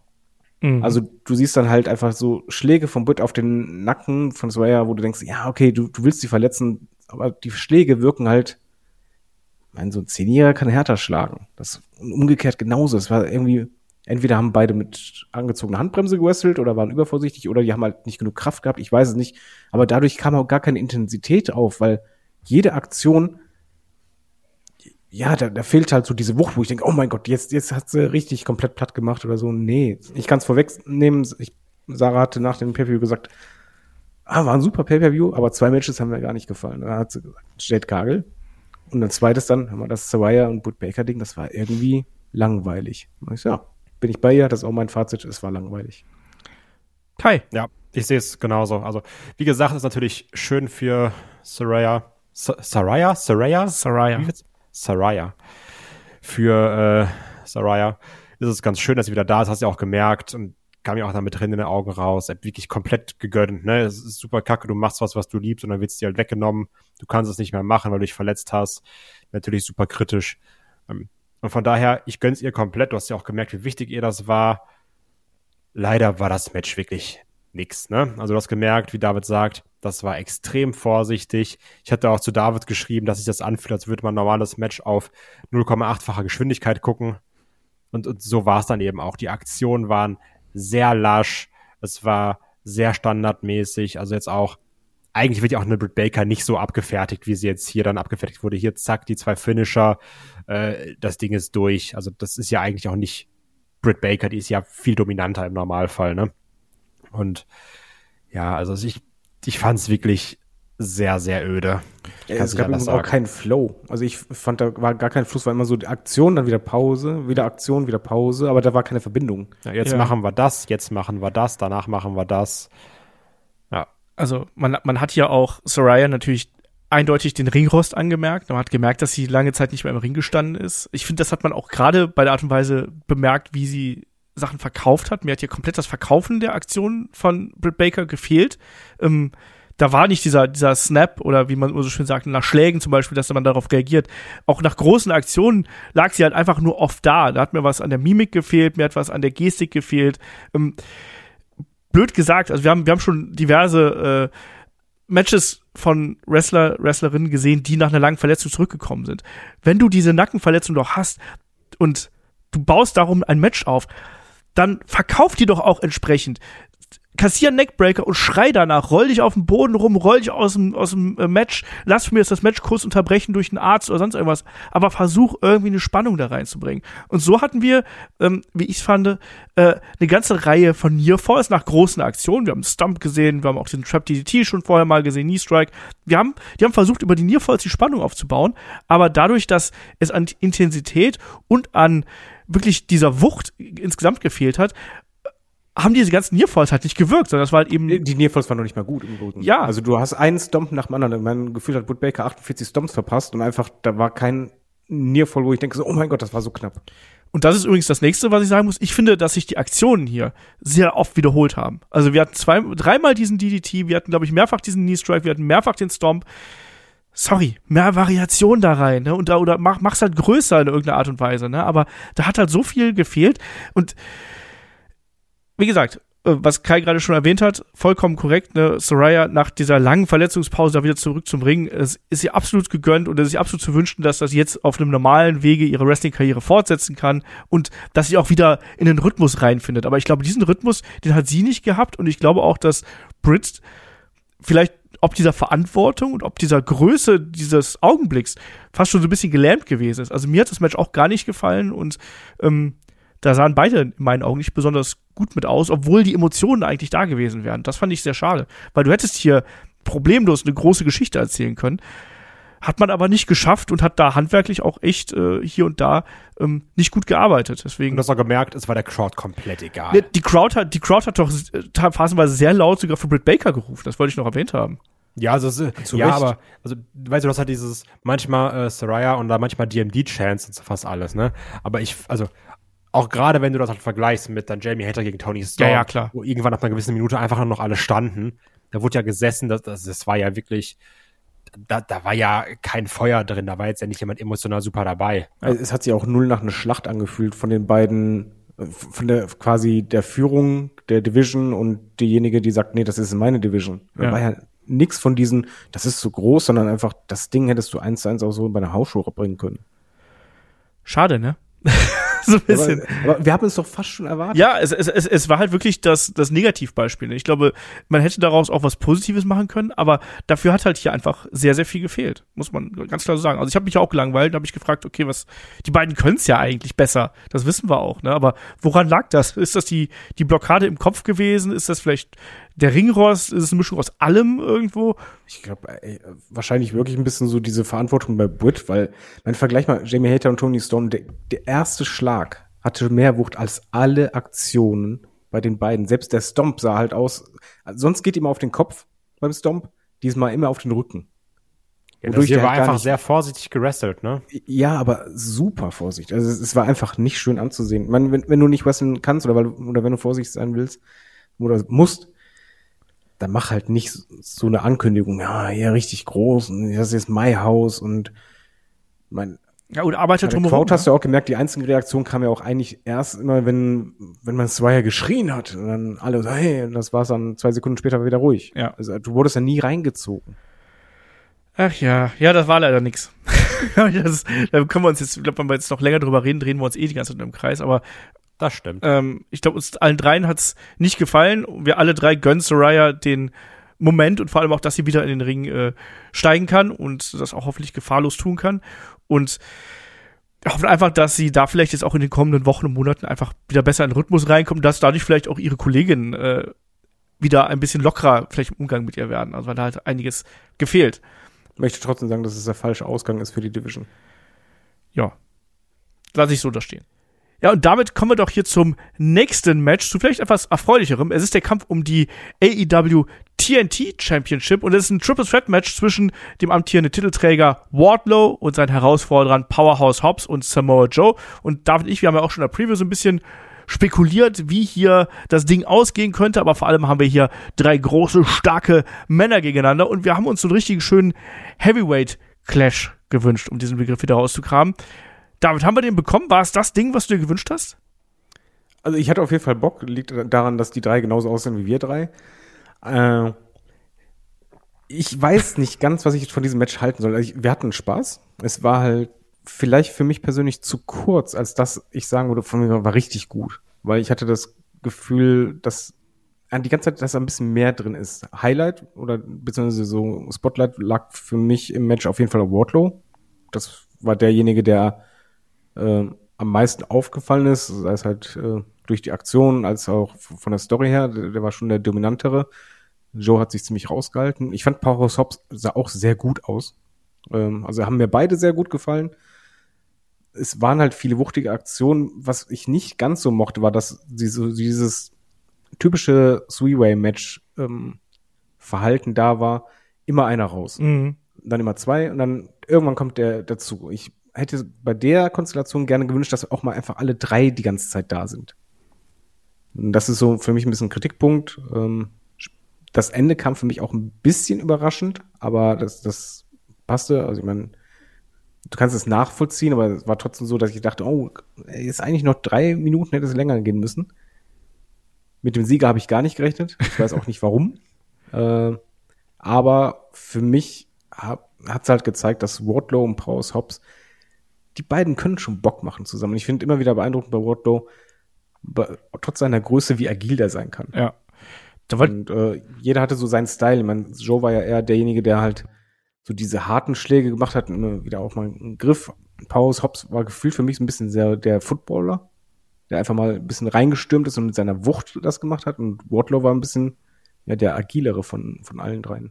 ich wollte gerade den, den Ball zu äh, Kai weiterspielen hier. Also, was für crazy Aktionen hat der Wardlow auch ausgepackt? Also, diese Twisting Press, wo er da quasi die Seile hochgelaufen ist und auch die, die Swanton dir gesprungen ist, wo er fast schon das Gleichgewicht verloren hat und dann nochmal runtergesegelt ist hier. Also, ich habe mir nur geschrieben, krass, aber knapp. Also, ich finde es eher erstaunlich, dass Wardlaw jetzt gerade auch so in den, in den letzten Monaten immer agiler wird, auch so in seinen Movesets. Ja. Der packt ja dann eher so Dives aus, so verschiedene Sprünge. Ähm, Das, das mag ich ganz gerne. Nur mein Problem ist jetzt gerade, ich weiß jetzt nicht, in welche Richtung es geht, jetzt wo er den Belt verloren hat. Weil letztendlich, also er hat ja die Promos gehalten, hier von wegen Wardlow der Belt wird oder Wardlow wird uninteressant. Ich zeige euch jetzt wieder, hat ja sein alles Team zurückbekommen. Ähm, jetzt hat er das Ding verloren. Ich glaube, es tut ihm sogar gut, dass er es verliert, weil er jetzt zum einen natürlich wieder auf die Jagd gehen kann. Ich habe mich auch kurz gefragt, wird er dann jetzt eher asozialer und heelisch? Das wäre aber komisch, weil er sich jetzt ja anscheinend auch die ganzen, ich nenne es mal High-Fly-Moves drauf geschafft hat. Äh, Das macht ja auch nicht für ungefähr. Das, das macht er natürlich, weil er Face ist. Und das wird er jetzt als, als Heel nicht machen. Nur, also ich finde irgendwie Samoa Joe ist die falsche Wahl für den TNT-Belt, weil ja, der ist unwichtig geworden. Auf jeden Fall. Und ja, da muss was passieren und der muss auch besser präsentiert werden. Das Problem ist, ich weiß nicht, ist es für den Belt besser, wenn er jetzt auf Samoa Joe ist, den wir natürlich alle lieben, der aber noch häufiger verletzt als Marco Reus? Also, das verstehe ich halt nicht, weil er ist jetzt auch kein Garant dafür, dass der jetzt den Belt super lange halten wird und dem Ding Prestige bringt, wenn er in drei Monaten, hoffentlich natürlich nicht, aber falls er in drei Monaten wieder ausfällt. Ist halt die Frage, ne? Also, das war jetzt hier nicht der, der Bahnburner, den wir uns vielleicht erhofft haben, aber insgesamt, finde ich, waren da schon genug gute Aktionen und genug Fluss drin, dass ich gesagt habe, ja, das unterhält mich. Ähm, vor allem dann eben auch durch die ganz großen Bomben, die wir hier gehabt haben. Diesen Spinebuster von ähm, Powerhouse Hobbs gegen Wardlow zum Beispiel. Und dann auch am Ende, ne, wo dann ähm, Wardlow die Powerbombs auspackt gegen Hobbs. Ne? Und das waren ja dann Absolut krank. drei Stück. Ähm, das Finish äh, fand ich so ein bisschen ambivalent, ehrlich gesagt. Ne? Klar, ich meine, nach drei Powerbombs von Wardlow ähm, bleibt man erstmal liegen, logischerweise. Ähm, es gab den Beltshot ja gegen ähm, Wardlow und dann gab es ja sehr schnell den Kukina Klatsch. Also Hobbs ist dann sehr schnell bewusstlos geworden. Tja, Kai, steht Hobbs dadurch noch gut da, weil er ja quasi so schnell hier ja, klein beigeben musste? Ja, aber er war ja schon eigentlich vorher fertig, ne? Also er war ja gerade mitten in der Powerbomb Symphony. Also spricht das eher für Samoa Joe, weil er den richtigen Moment abgepasst hat und weniger gegen Hobbs. Ja. Also, das, also ich finde, weil ich habe auch gelesen, ah ja, jetzt muss wieder Hobbs einen Fall einstecken, aber es ist ja komplett, komplett legitim. Der war gerade in der Powerbomb Symphony, Wardlow wurde vom Belt umgehauen und er war ja schon, zumindest wirkte es auf mich so, er war ja schon gefühlt bewusstlos, bevor überhaupt der Kokina-Klatsch angesetzt wurde. Also ich sehe da jetzt auch kein Problem. Okay. Ja. David auch nicht. Dann geht die nächste Frage an David. David, wir haben nach dem Match gesehen, wie sich Wardlow und Hobbs hier so ein bisschen respektvoll zunicken. So nach dem Motto, ey, krasser Typ. Ja, du auch. Cool. Ähm, was wird das? Ich, ich weiß es nicht. Das Blöde ist halt, ich fand das den Moment sehr cool. Das war jetzt halt kein, ey, wir, wir machen Shake Hands und so, sondern einfach nur so, ist es doof gelaufen für uns beide, ne? Ja. Und ich glaube, das führt dahin, dass beide weiterhin nach dem Titel ähm, ja, fäden, also beziehungsweise auf der Jagd gehen. Und zwar nicht nur einer, sondern beide. Die werden sich immer wieder in die Quere kommen und mal gucken. Also ich glaube, dieses Dreiergespann ist noch nicht vorbei. Das glaube ich nämlich übrigens auch. Also, weil das war halt nicht klar. Eigentlich hat Wardlow das Ding ja hier gewonnen und dann äh, quasi hat Joe einen Abstauber gelandet. Das ist eigentlich ein Garant dafür, dass es eventuell äh, weitergehen könnte. Mal sehen, auch mit den zwei Bells. Ich weiß auch nicht genau, wie, wa- was man jetzt mit Joe und zwei Bells anfangen wird und anfangen muss. Ähm, wir haben Final Battle vor der Tür. Wir haben Winter is Coming vor der Tür. Also mal abwarten, wie man das aufdröseln wird. Ansonsten, Match an sich war okay. Finde ich, hat hier auch einen guten Platz auf der Karte gehabt. Ähm, auch, dass man so ein bisschen durchschlaufen konnte äh, zwischendurch mal. Ähm, war unterhaltsam, passt schon. Übrigens, äh, David, weil du gerade angesprochen hast, Hobbs war so ein bisschen der, der Footballer. Also, ich habe mir ein bisschen Sorgen um Joe gemacht, als er ihn da ähm, gegen die Guardrail gepounced hat. Weil Joe da so, Wucht, ne? ja, aber der ist so seitlich halb im Kopf gegen, das, gegen die Guardrail geflogen. Da habe ich schon gedacht, so, oh, nicht, dass das wieder irgendwie eine, eine Gehirnerschütterung oder sowas gibt. Naja, Ja, es sah fies aus, aber äh, um- umso beeindruckender, welche Kraft halt ein Hobbs haben kann, gerade wenn er da schwungvoll reingeht. Ich äh, wirklich positiv muss ich erwähnen, dass einfach es sind drei Big Mans, aber drei Big Mans, die trotzdem alle drei irgendwie unterschiedlich waren. ja. Ähm, hat auf jeden Fall Spaß gemacht, kann man so machen. Ähm, es gab ein Backstage-Interview, wir sehen äh, Chris Jericho und Jake Hager, kurzes Interview mit Jericho nach seiner äh, Titelverteidigung. Und er lobt nochmal Sammy und spielt so ein bisschen die Spannung der beiden runter. Dachte, ja, nee, das, das habe ich ja von ihm erwartet. Und ich mag ja diesen Wettbewerb zwischen uns beiden. Und Sammy ist ja ein zukünftiger World Champion. Und dann kommt ja Orange Cassidy äh, dazu. Und äh, Danhausen war auch dabei. Und ja, äh, da heißt es dann, ja, übrigens, wir haben hier einen, einen alten Kumpel, der würde gern mal gegen dein Belt antreten oder um dein Belt antreten und dann äh, ist es Tomohiro Ishii und dann weist Jericho darauf hin, ach hier, das ist doch der, der hat mir damals immer Kaffee gebracht, als ich damals ähm, die Main Events in Japan bestritten habe und so weiter und so fort. Und dann sagt er, Frechheit. genau das. Und äh, dann gab es noch ein bisschen lustige Anspielungen auf den Hut von Jake Hager. ähm, naja, Mal, mal euch, euch gefragt, mögt ihr das auch? Also wir, wir müssen jedes Mal lachen. Er mag den Hut, ich auch. ich, ich fand ich fand's witzig. Das passt schon. Ich finde, Jake Hager sieht immer dumm aus. Aber Ich das glaub, war am Ende witzig. bewusst, und dass er das halt so macht, finde ich cool. Ja, nee, ich meine, ich mir, der sieht auch ohne Hut dumm aus. nee, aber ich mag das. Also ich finde das auch eine gute Rolle. Weil ich, ich finde es eher, wenn er so ein bisschen witzig dümmlich ist als also ich kann den lieb, ich kann den eher ernst nehmen als witzigen Dummkopf als als ernsten ernsten Typen. Ähm, kommen wir zum nächsten Match. Es ist ein No-DQ Tag Team Match. Auch das äh, war was, was wir in der Preview noch nicht gehabt haben, dass es ein No-DQ ist. Äh, Jay Lethal und Jeff Jarrett gemeinsam mit äh, Sanjay Dutt und Satnam Singh hier am Ring treffen auf Sting und Darby Allen. Und wo wir beim Thema Entrances sind, da müssen wir natürlich auch gleich mal, nehme ich gleich mal David dran. David, wir hatten hier, wir hatten die äh, Sting-Nachahmer, die Jeff Jarrett hier reingerufen hat, und dann gab es natürlich auch noch einen Leichensack äh, im Entrance-Bereich, der aber eigentlich nur ein Ablenkungsmanöver gewesen ist. Ähm, wie hat dir das drumherum gefallen? Ich habe es erst nicht verstanden, warum halt diese Sting-Nachahmer rauskamen. Erst im Matchverlauf habe ich verstanden, ah, deswegen. Kanonenfutter. Ja, genau, dann, dann passt es wieder. Äh, Das mit dem Leichensack hingegen fand ich cool. Auch, dass halt, äh, als Jay Liesel da hochging mit den Jungs, dass dann halt der Nebel kam und Darby Allen kommt rausgestürmt, passt zu ihm. Und Jeff Jarrett bleibt im Ring und hinter ihm ist Sting, aber Jeff Jarrett hat es halt auch gut verkauft. Also, äh, dieser kurze Blick nach hinten, wo er dann dachte, das ist so einer unserer Kumpanen, also, oh nee, doch nicht. War schon unterhaltsam. Ja. Also ich, ich fand Entrances äh, okay. Ähm, es fing halt auch an, wie ein bisschen diese typischen Sting Darby Allen Pay-Per-View Matches. Äh, das No DQ war, mochte ich, dass sie sich da umprügeln, mochte ich. Äh, aber bis dahin war es Standard, richtig krass. Ich müsste mal vorweg. Fand ich dann diesen einen Spot an der Rampe, wo Darby Allen die Leiter aufbaut Ja. und dann runterspringt und äh, Setman, äh, Setnam Singh ihn halt einfach fängt. Und da, ich meine, da kann so viel passieren. Weil da ist ja kein Schutz mehr unten gewesen oder sonst was. Wenn er den nicht fängt, knallt er halt einfach auf den nackten Hallenboden. Und der hat den richtig gut gefangen. Das war so ein What the fuck Moment auf jeden Fall. Und generell, ich kann ich auch sagen, zum Match, ich fand das cool. Also ich hatte einfach Spaß, das war so äh, leichte Kost, bis dann das letzte Drittel kam.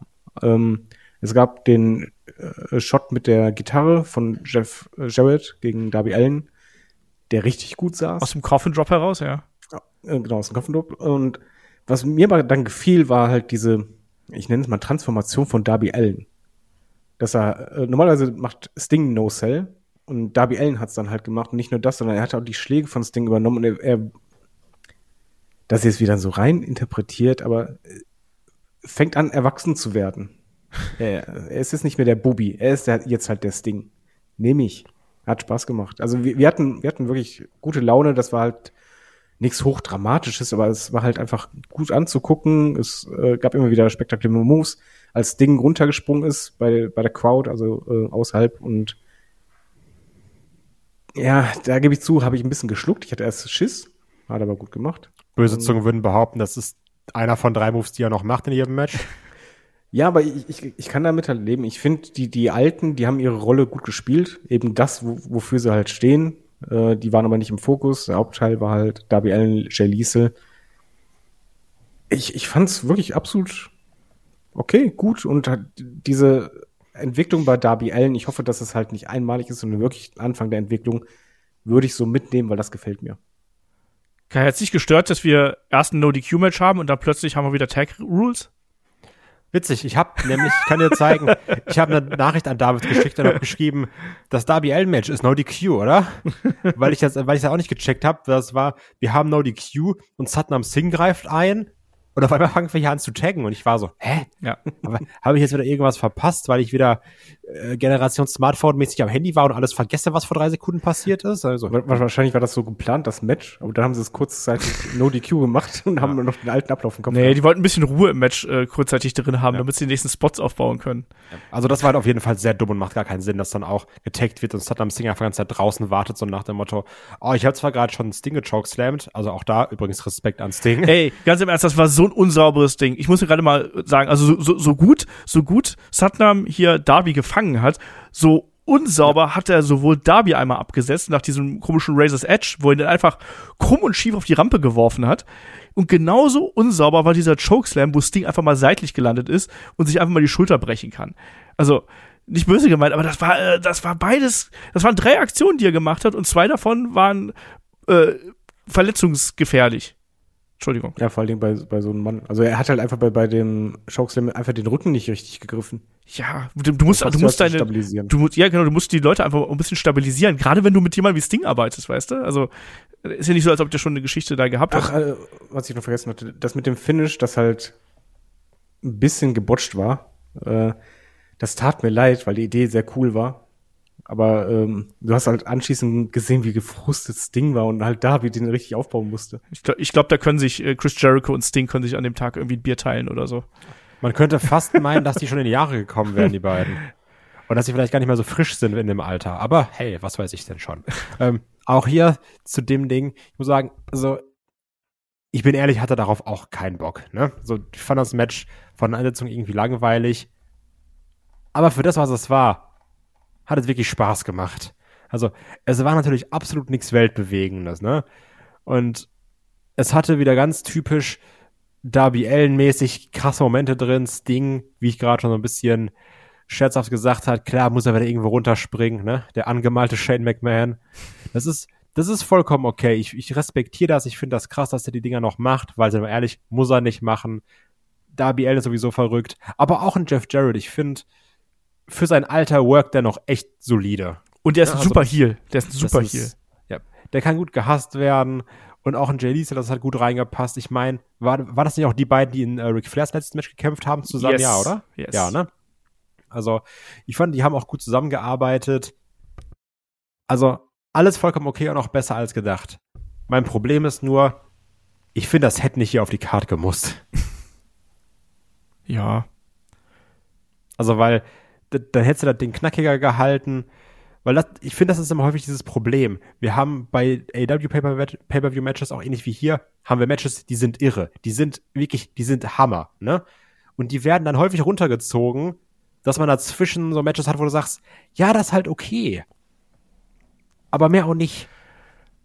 ich fand das hier, ich sag mal, ich, also, das ist so ein Ding, da, da darf man nicht drüber nachdenken. Ne? Also, ich habe jetzt hier die ganzen Notizen gemacht und so, und ich glaube, ähm, dass das Match wahrscheinlich bei mir jetzt auf dem Zettel schlechter wegkommt, als es wirklich ist. Weil ich fand's, ich fand's unterhaltsam, aber da sind auch ein paar Sachen dabei, die keinen Sinn ergeben, ne, Tag Rules und solche Sachen, und die auch unsauber sind. Aber ich fand das Ding an sich unterhaltsam und allein, weil halt Leute wie Jeff Jarrett und Sting nochmal aufeinandertreffen, für mich alten Gesellen, der Wrestling schon viel zu lange schaut, ähm, das ist eben schon nett und auch die Art und Weise, wie dann gerade auch Jeff Jarrett mit dem Publikum interagiert, wenn er dem einen noch der ersten Reihe noch eine Ohrfeige verpasst oder die Leute wegschubst, das haben wir auch beim Ric Flair Match gesehen. Oder dann eben den, den Finger vorauspackt und solche Sachen, ist doch alles cool.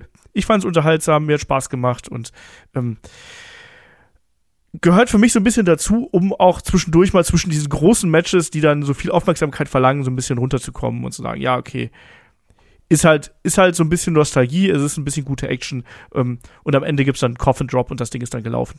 Ich konnte damit leben. Eine andere Also, Art Match. Also, dass du halt eben nicht, du hast jetzt nicht ein Titelmatch nach dem anderen, du hast halt normales, sondern Ja. hey, ihr streu mal eben kurz zehn Minuten. Ich meine, das Ding ging, ging ja echt jetzt nicht super lang. Streue sowas ein mit ein paar spektakulären Sachen, mit Sachen, dass man in die Crowd geht und so. Es ist doch besser, als wenn du halt immer, wenn du, wenn du, keine Ahnung, hast dann eine Karte mit, mit sieben Matches, wo aber alle im Grunde genommen gleich sind. Ja. genau. Deswegen, es war für mich unterhaltsamer als die Fehde davor. Muss ich dazu sagen. Also, ich, das hat auf jeden Fall meine nicht vorhandenen Erwartungen übertroffen, weil es auch nicht so schwer. Deswegen war okay, war da. Ähm, und dann kommen wir zum nächsten Match. Es ist das Match um die AEW Interims Women's Championship zwischen Titelhalter ähm, Tony Storm und Jamie Hater. Ähm, die Crowd sehr, sehr eindeutig äh, auf der Seite von Jamie Hater. Dafür aber äh, erstmal keine Unterstützung für Jamie. Die war alleine hier unterwegs. Und ähm, ja, ja, auch wieder zum Thema, es ist anders. Es gab mal einen ganz normalen Matchbeginn. Das hat mich auch äh, gefreut. Also nicht direkt ein Brawl, nicht direkt die Attacke, sonst irgendwas, sondern es gab ein Lock-up, es gab mal ein Headlock zu Beginn. Das mochte ich auch gerne. Und da hat sich auch angefühlt wie, ja, wir arbeiten langsam auf ein, auf ein Match hin. Und damit ist es auch das gekommen, was wir schon angesprochen hatten. Also Tony Storm ähm, wurde ausgebuht ähm, phasenweise auch sehr laut. Und am Ende gab es aber dann zugleich auch sehr viele Eingriffe. Und da frage ich jetzt den Kai erstmal zuerst. Kai, haben die Eingriffe ja für dich was weggenommen? Weil die beiden hatten eigentlich schon, wie ich finde, auf dem Weg dahin ein sehr gutes, dramatisches Match, inklusive blutiger Nase bei Tony Storm. Ja, ich glaube, das war auch übrigens bei dem Schlagabtausch, ne, weil ich mir da ja. gesagt habe, sie hat nach einem Schlag so zurückgesteckt. Da habe ich mir gedacht, oh, der wird wohl getroffen haben. Hast du bei der Quote gehört? Ja. Da war richtig dieses, oh. Ja, also das, und auch hier, ich bin natürlich sehr voreingenommen, also, hm, ja, weiß ich nicht, ob ich da Bock drauf habe. Auch Interimstitel juckt mir eh nicht. Tony Storm, ja, ist zwar Champ, aber auch irgendwie langweilig. Hm. Und ganz klar, so ging ich auch ins Match rein. Und dann ging das los und dann war ich so, hm, ja, und dann ging es weiter und dann war ich so, ach, man macht schon irgendwie Bock. Hm, komisch. Und dann ging es weiter und war so, nee, das ist auch schon echt gut und macht Bock. Und äh, so hat sich das dann immer wieder gesteigert. Das, das mochte ich wiederum. Und das ist hier das Match, weswegen ich ganz am Anfang gefragt habe, wie euch das mit den Nearfalls ging, weil ich fand es hier schon zum einen irgendwie, nee, ich weiß nicht, wie ich es finden soll, wenn ich ehrlich bin.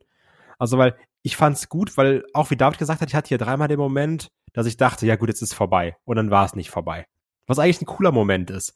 Aber dann gab es dann eben den Eingriff von Britt Baker mit dem Stomp auf den Belt und dann gab es, glaube ich, sogar noch von Jamie Hater nach den Storm Zero. Und das war auch nur ein Two-Count. Da habe ich mir gedacht, ach Leute, jetzt übertreibt das aber ein bisschen. also so, ähm, ich, ich mochte, wie sie die Spannung aufgebaut haben. Den Spot fand ich schon sehr doll, aber das ist auch, glaube ich, jetzt gerade der Podcast Kai, der da jetzt sehr Erbsenzähler-mäßig unterwegs ist, der aus mir spricht. Aber das Ding, ich fand das rund. Ich habe ja auch nie wirklich verstanden, was die Leute an Jamie Hater so mögen. Aber auch hier, ich jetzt so bei dem Match habe ich es schon ein bisschen verstanden. Ich finde, die bringt einen anderen Wind rein in die Division, auch so durch den Look her, durch ihre Art.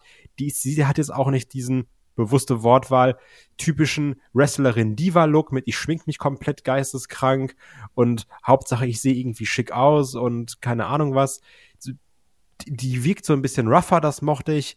Gerade auch das Ding mit dem Ref fand ich sehr witzig, wo sich dann bei ihm entschuldigt hat und dann dabei noch auf, auf Tony Storm tritt. Das war gut, das war sehr charismatisch. Also am Ende war ich schon sehr drin, habe mich gefreut zum Thema Eingriff. Es war ein bisschen übertrieben, gerade dieser Stomp. Und ich muss jetzt sagen, alles, was Rebel macht, sieht dumm aus. David, wir haben ja eigentlich gar nicht mal so viel hier von dem Match erwartet, wenn man ehrlich ist, ähm, weil die Feder auch im Vorfeld quasi nicht so groß gewesen ist. Aber ich glaube, nach dem Match sind wir da auf jeden Fall ein bisschen versöhnt worden, oder? Also ich war auf jeden Fall hier wirklich drin und ich habe mitgefiebert. Und ja, der, der, ähnlich wie bei Kai, der Wrestling-Nerd Olaf hat gesagt, das ist mir alles zu viel hier, Eingriffe, Nearfalls, Gegenstände, bla bla. Aber dann der Wrestling-Fan Olaf hat gesagt, nee, ich habe ja gerade richtig Spaß dran und da, da, da gehe ich gerade mit. Wie war es bei dir? Ähm, bei mir war es so, das Match war für mich halt komplett egal. Das, das Problem war, ich habe eigentlich schon erwartet, okay, das wird halt gut, aber die Story ist mir halt egal. Und die Story war halt für mich auch nicht die, ja, von der PR her gesagt wurde, ja, zwei enge Freundinnen, die so viel erlebt haben und so weiter. Das war eigentlich für mich nicht die Story. Die Story war für mich einfach nur so, gibt Jamie Hater jetzt den Titel. Jeder weiß es, sie wird gewinnen, macht es einfach. Die ersten Minuten haben mich nicht so abgeholt, gebe ich zu. Das war halt so, ja, war okay, war es nichts Schlechtes oder so, einfach so, ja, ist okay, aber ich weiß ja eh, wer gewinnt dann wurde halt das Tempo immer mehr angezogen. Was mir halt gefiel, war die Intensität bei den beiden. Das war halt wirklich wuchtig. Es wurde immer mehr irgendwann zu einer Schlacht. Und hier, ja, ich könnte jetzt natürlich sagen, ja, das mit den Nearfalls ist doof. Wenn ich aber die Geschichte habe, dass jeder in dieser Halle weiß, wie das Ding ausgeht, es gibt keine Alternative dazu, dann war das die einzige Möglichkeit, dass du eine Spannung aufbaust. Und das hast du geschafft. du hast ja bei der Crowd gemerkt, okay, wir sind auf einer Seite, aber nur auf einer Seite, weil wir feiern dich jetzt, wir wissen, was gleich kommt. Dann kam der Eingriff von Webble, du denkst, alles klar, das ist Finish. Nein, Near Fall. Dann schon überrascht, oh nein, die werden doch nicht. Dann kaputt Baker, alles klar, ich kenne das doch. Jetzt ist komplett Ende. Macht das Stomp, nicht Ende. Und in dem Moment denkst du einfach, du bist hundertprozentig sicher, es gibt keine Alternative und dann so, nein, die lassen das ist doch nicht wirklich zu, dass Hater den Titel nicht kriegt. Das war, wie gesagt, für mich persönlich war es die einzige Art, wie du es machen kannst und sie haben es gemacht und sie haben es gut gemacht und dadurch war ich halt die letzten Minuten wirklich richtig drin. Wir haben mitgefiebert bis und geht nicht mehr, weil einfach der Gedanke einfach nur war, macht es bitte nicht. Oh nein, macht es bitte nicht, macht es bitte nicht. Das, das war gut. Also die, die beiden haben sich den Allerwertesten aufgerissen. Gut geworkt, intensiv. Es hat harmoniert. Es war immer spannender gegen Ende. Das war eben das, was Sawyer und Wood halt nicht hatte. Es war ein Spannungsbogen, der halt ganz steil nach Ende, nach oben ging. Nehme ich so mit. Das passte alles. Ich finde, es hat sich auch groß angefühlt. Das war auch so was ganz ja. Wichtiges. Ne? Das war nicht nur so ein kleines Titelmatch oder sonst irgendwas, sondern das hat sich groß und wertig angefühlt. Ne? Und wir haben den Interimstitel oft kritisiert, aber ich finde, hier hat man das, also ich habe da nicht mehr dran gedacht, dass wir schon vorher gesagt haben, ah, Interimstitel, hm, hm, hm, hm, ähm, sondern für mich hat sich das so angefühlt, wie gerade die ganze, die ganze Arena blickt gerade hier auf diese beiden Frauen und die waren ja auch drin und die haben auch mitgefiebert und auch der Aufbau war ja hier gut, auch die Art und Weise, wie man immer wieder die Ripcord äh, Lariat ja äh, angeteased hat und die dann erst zum späteren Zeitpunkt relativ spät durchgegangen ist, ähm, dass hier Finisher geklaut worden sind. Man hat hier wirklich aus dem Vollen geschöpft. Klar war es Overbooking und war es vielleicht ein bisschen viel. Ja, war es aber unterhaltsam auf jeden Fall. Und das war für mich ähm, das beste Tony Storm Match, was wir bei AW gesehen haben. Und es war auch das beste Frauenmatch, was sie am Abend gehabt haben. Und ich fand's cool. Was wir in diesem Jahr gesehen haben. Ist einfach so. In diesem Jahr bei AW ja. weiß ich gerade nicht. Du kannst auch die ganzen Wood Baker Titelmatches durchgehen. Es war keines so. Weil habe ich ja sicher du hast, du hast ja wirklich bei der Crowd gemerkt, dieses Jahr Overbooking, sonst was. Am Ende standen sie alle. Ja, ja. Und am Ende war es richtig laut und war richtig, richtig. Wir sind dabei. Und ja, das war großartig. Ja. Das ist übrigens auch ein Match, was viel besser wurde durch die Crowd. Mhm. Also ja. die Crowd hatte das Match, was wir häufig sagen, eine Crowd kann ein Match besser machen. Hier war es so 100%ig. Ja. Nee, deswegen, also das war so ein Ding, das war, hat auch an diese Position der Card gehört, um da auch noch mal ordentlich Pfeffer Richtung Finale zu geben und äh, war gut, es war richtig, richtig gut und äh, hat Spaß gemacht, passt so. Und dann kommen wir zum nächsten Match. Es ist der Kampf um die AEW Tag Team Championships und es treffen die Acclaimed auf Bask in Our Glory, also Swerve Strickland und Keith Lee. Und äh, die beiden ja hier gleich schon zu Beginn des Matches hat man so ein bisschen, oder zu Beginn des Entrances eigentlich, hat man so ein bisschen äh, angedeutet, na, funktioniert das so? Da kommt ja erst Swerve raus, hockt sich da auf die Rampe, wie er es immer macht, wartet dann auf Keith Lee. Keith Lee geht quasi an dem Angebot zum Fistbump vorbei und Swerve so, ey, bleib mal stehen und dann grinsen sie sich kurz an und dann geben sie doch einen Fistbump ganz gut gelöst. Hier auf jeden Fall, um direkt die Story quasi schon in den Entrance einzubinden. Genauso wie bei The Acclaimed Billy Gunn nicht dabei gewesen ist. Das haben ja die Kommentatoren Dump begründet, dass Billy Gunn Caster und Bones hier nicht im Weg stehen wollen, weil er, er, ist zu emotional nach dieser ganzen Geschichte mit der Zange und allem drum und dran. Ne? Man kann nicht mehr scissern und sowas.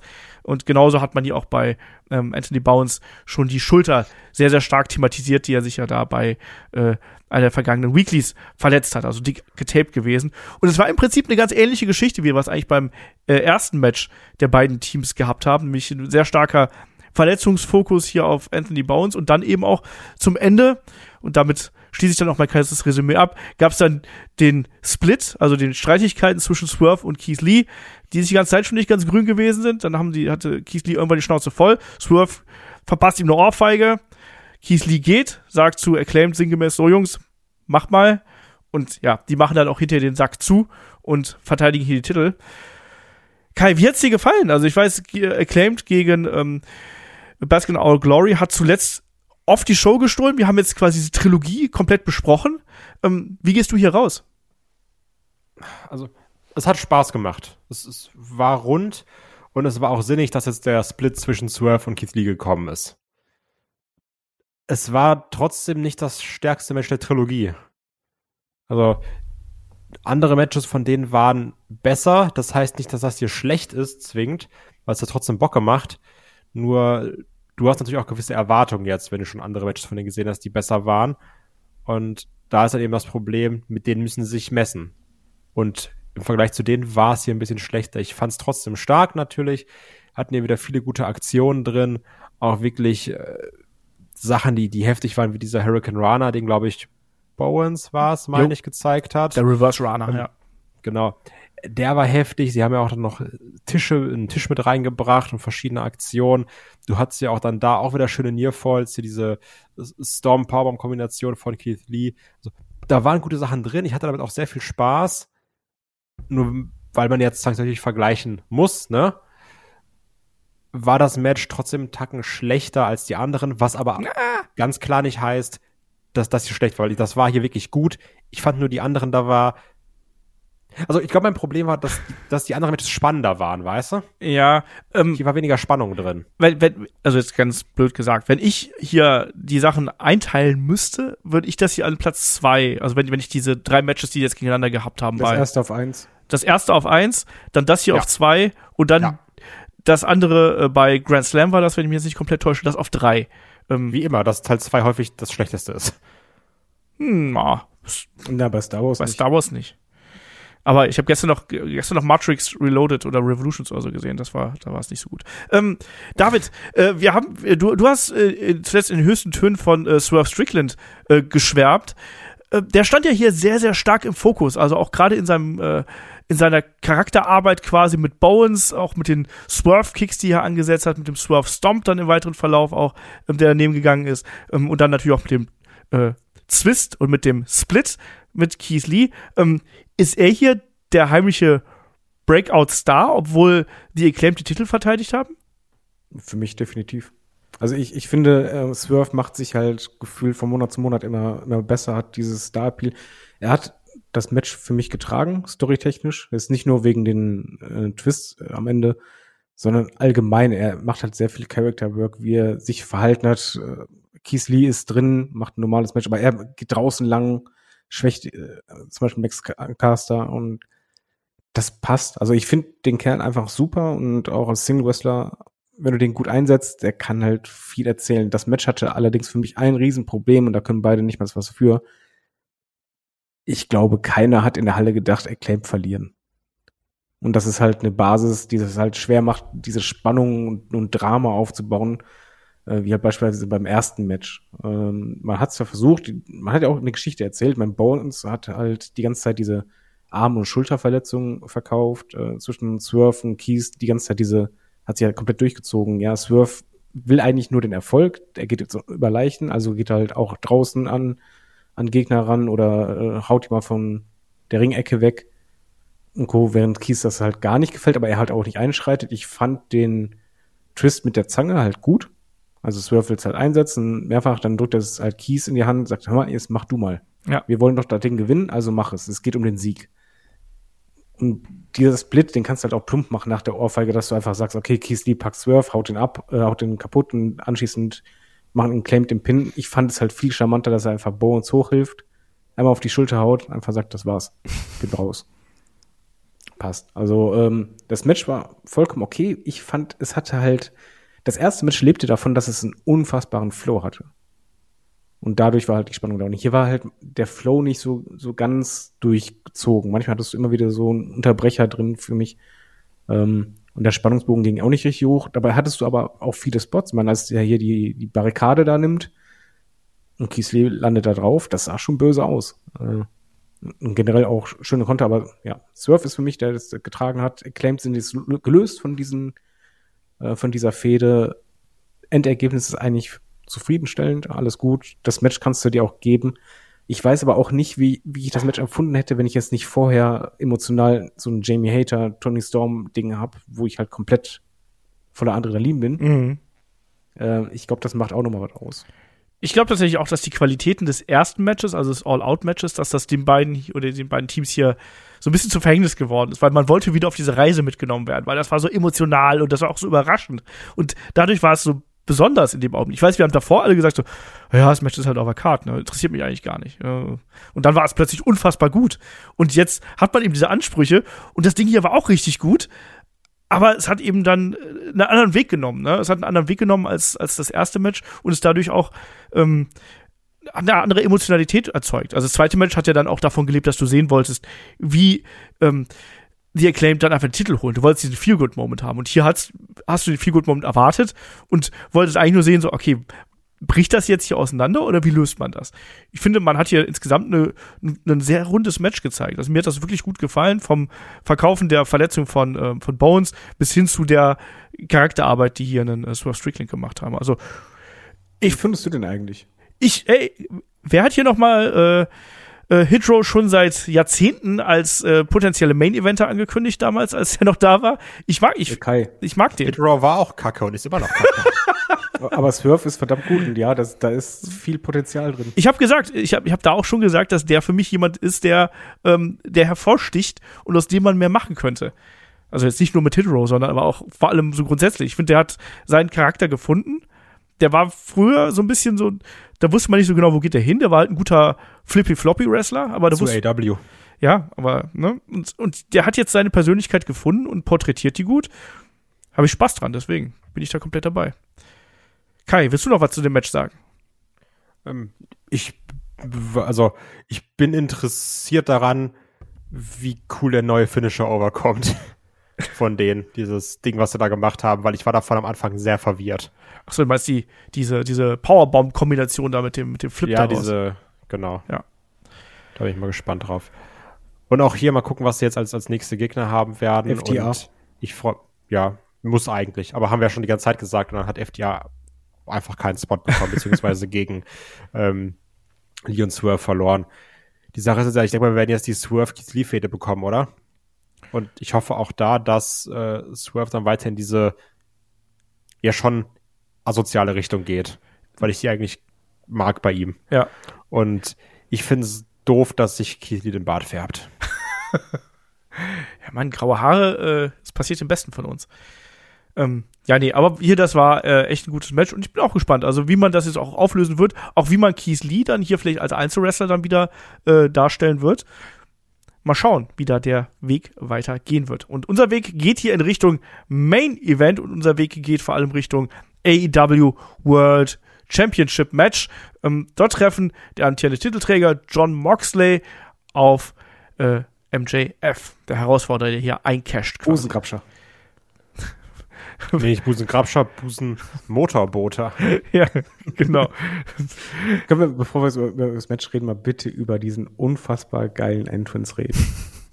Also erstmal, mein erster Gedanke, als MJF rauskam, war, verdammt, Olf hat recht mit seiner Vermutung, wie das Match ausgeht, weil er ist einfach so, so angebiedert, so, äh, nee, nicht angebiedert, sagen wir einfach, alle Klischees, die man von Faces kennt, Alles. packe ich einfach Ja. rein, wie es nur geht. Also ich komme raus, dann wieder zurück, dann wieder raus, dann noch lauter, dann dieses, die ganze Zeit grinsen, an, anspornen, Publikum anspornen, dann, ey, warte mal, CM Punk hat mit Publikum interagiert, ey, da sind Brustdrücke bei meinem Gesicht rein, frag aber vorher um Erlaubnis. Äh, mir hat dieser Entrance so viel Spaß gemacht, auch wenn ich halt zeitgleich nur dachte, Olf, ich hasse dich, dass du das. Aber das war halt einfach, du wusstest schon, wo die Reise hingeht, aber es hat halt einfach unterhalten. Das hat so Bock gemacht. Die Crowd ging halt drauf steil und so, ja, weiß nicht. Ir- Irgendwie, ich, hatte dann noch mehr Bock auf das Match als vorher. Ich habe da nur gesessen so, hier ist doch irgendwas faul. Hier ist doch irgendwas faul. Ich nehme dir das nicht ab. Ich glaub dir kein Wort von dem, was du machst, MJF. Ne? Und das war ja im Match ja genauso. Der hat ja auch da das Babyface durchgezogen und Ja, bis zum Ende. ne? und dann so, ja, jetzt feuert mich an, komm, gib mir alles, ne? Und solche Sachen. Dieses Klatschen, kommt, jetzt Rhythmus, hey, hey, hey. und denkst auch so, ja klar, komm, ich mach mit. Genau. Ähm, und ha habt ihr übrigens gesehen, wie, wie äh, John Moxley bei seinem Entrance William Regal den Belt ins Gesicht geschlagen hat, versehentlich? Hat er das gemacht? Weil ich habe beim einmal drauf geachtet Ja. und dachte, da hat er nicht getroffen. Ich glaube, der, hat- der hat getroffen und der hat auch den Security-Mann erstmal umgehauen. Da muss ich ein bisschen lachen. Und ich glaube auch bis heute, dass das der Grund ist, weshalb William Regal dann am Ende gegen John Moxley geturnt ist. Legitim. Aber es, es fühlte sich auf jeden Fall groß an. Die Crowd hatte Bock Ja. und dann Entrances waren beide cool. Da wusstest du auch schon, wie die, wie die Lager verteilt sind. Das wäre halt echt krass gewesen, wenn man in das Match reingeht und nicht weiß, wer gewinnt. Aber das Gefühl kenne ich halt leider nicht. Wegen David. Also, aber Entschuldigung, bei dem Match hatte es keiner in der Halle das Gefühl, dass er nicht weiß, wie es ausgeht. Oder nicht weiß, wer gewinnt. Ja, aber es wäre schon spannend, wenn man sagt, oh, dann wirken halt Nearfalls anders. Aber auch das kann ich nicht nachvollziehen, weil Aber ich hast nicht du wirklich weiß. gedacht, bei, jetzt mal ganz ehrlich, hast du wirklich gedacht, auch, es besteht auch nur ein Hauch einer Chance, dass MJF jetzt nicht die Titel kriegt? dachte, Punk kommt zurück und casht ein Um Gottes Willen. und sagt, hab nichts falsch gemacht. Ja, aber, aber jetzt mal ganz ehrlich, die Voraussetzungen sind klar. Jeder weiß, wie das ausgeht. Ist dann nur die Frage, kriegst du es halt hin, dass du als Publikum trotzdem Spaß hast und im Match drin bist? Antwort ja. Es, ist ein ganz merkwürdiges Match gewesen. Also ich, ich bin ehrlich, also ich war nicht, ich, ich war hauptsächlich darauf fokussiert, wie geht das Ding hier aus. Aber die beiden haben es für mich nicht 100% geschafft, mich auf diese Reise mitzunehmen, weil ich alles als Fake angesehen habe, was hier gemacht wird von MJF. Inklusive der Knieverletzung übrigens. Ja, aber das hat trotzdem Spaß gemacht.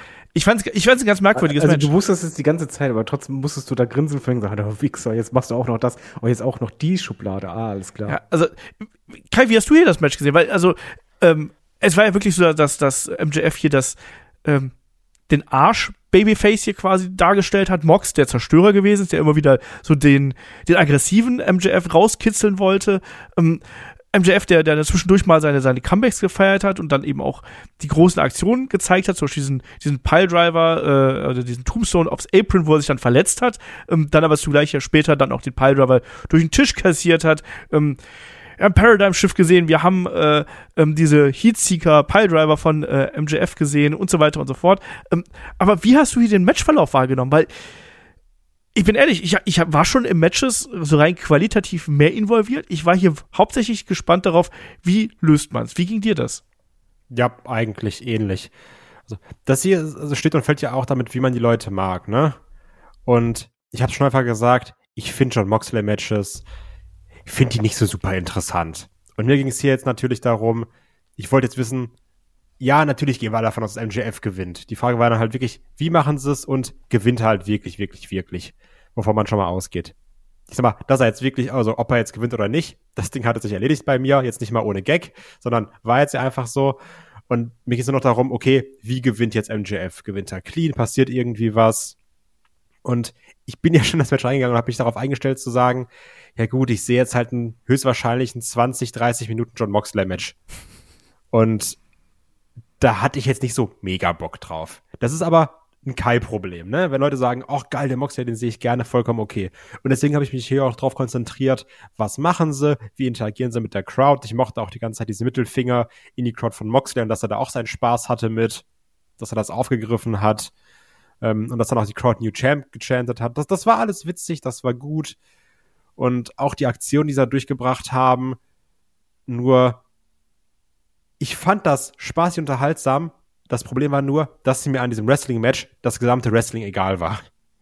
Das, das meine ich halt eben mit dem ganz merkwürdigen. Und für mich hat sich das halt alles so. Ich bin mit MJF als, als Babyface-Charakter, bin ich halt überhaupt nicht warm geworden. Das war halt komplett darauf ausgelegt und ich, du hast halt trotzdem darauf gewartet, so, okay, wann zeigt denn jetzt MJF endlich wieder, dass er eigentlich der Bösewicht ist, ne? Weil Ja, dann, aber das ist doch die Voraussetzung gewesen. Das, das Facework war ja so offensichtlich, dass es halt eben nicht war nach dem Motto, ey, jetzt feiert mich es halt zu mir, ich bin jetzt ein Guter, sondern einfach so, ihr wisst genau, was ich mache. Wir übertreiben das jetzt mal richtig. Ja, ja. Und das, das ging ja dann auch bis zu diesem neuen Count nach dem Piledriver durch den Tisch, wo er dann wirklich dann lehnt sich John Moxley schon zurück nach dem Motto, ja, ist ja gleich gelaufen und dann in letzter Sekunde so neun und dann auf letzte Sekunde, bevor es dann die zehn ist, dann rutscht er noch rein und ja, ich, finde es ein ganz, ich finde ein ganz komisches Match zu beurteilen. Also ich äh, vom vom vom vom Charakter, vom Charakter, falsche Betonung, vom, Vom Charakter. Äh, Charakter, ähm, von der Charakterarbeit hier war das war das toll von von MJF. Ähm, zugleich spielt hier dieses Match an sich so wenig eine Rolle für mich, dass ich mich da wirklich schwer tue, das Ding zu beurteilen. Also Äh, okay, okay, dann sag ich mal was zum Match. Äh, und zwar, ich behaupte einfach mal äh, fest von überzeugt, dass das Match so oder so egal war. Es ging jeden nur darum, wird er am Ende äh, fies den Titel gewinnen oder clean. Das, was dazwischen passiert, wrestlerisch war es egal. Und zwar schon vorher. Da wäre egal gewesen, wie das Match abläuft. Es war dir einfach egal. Du wolltest einfach dieses Finish sehen.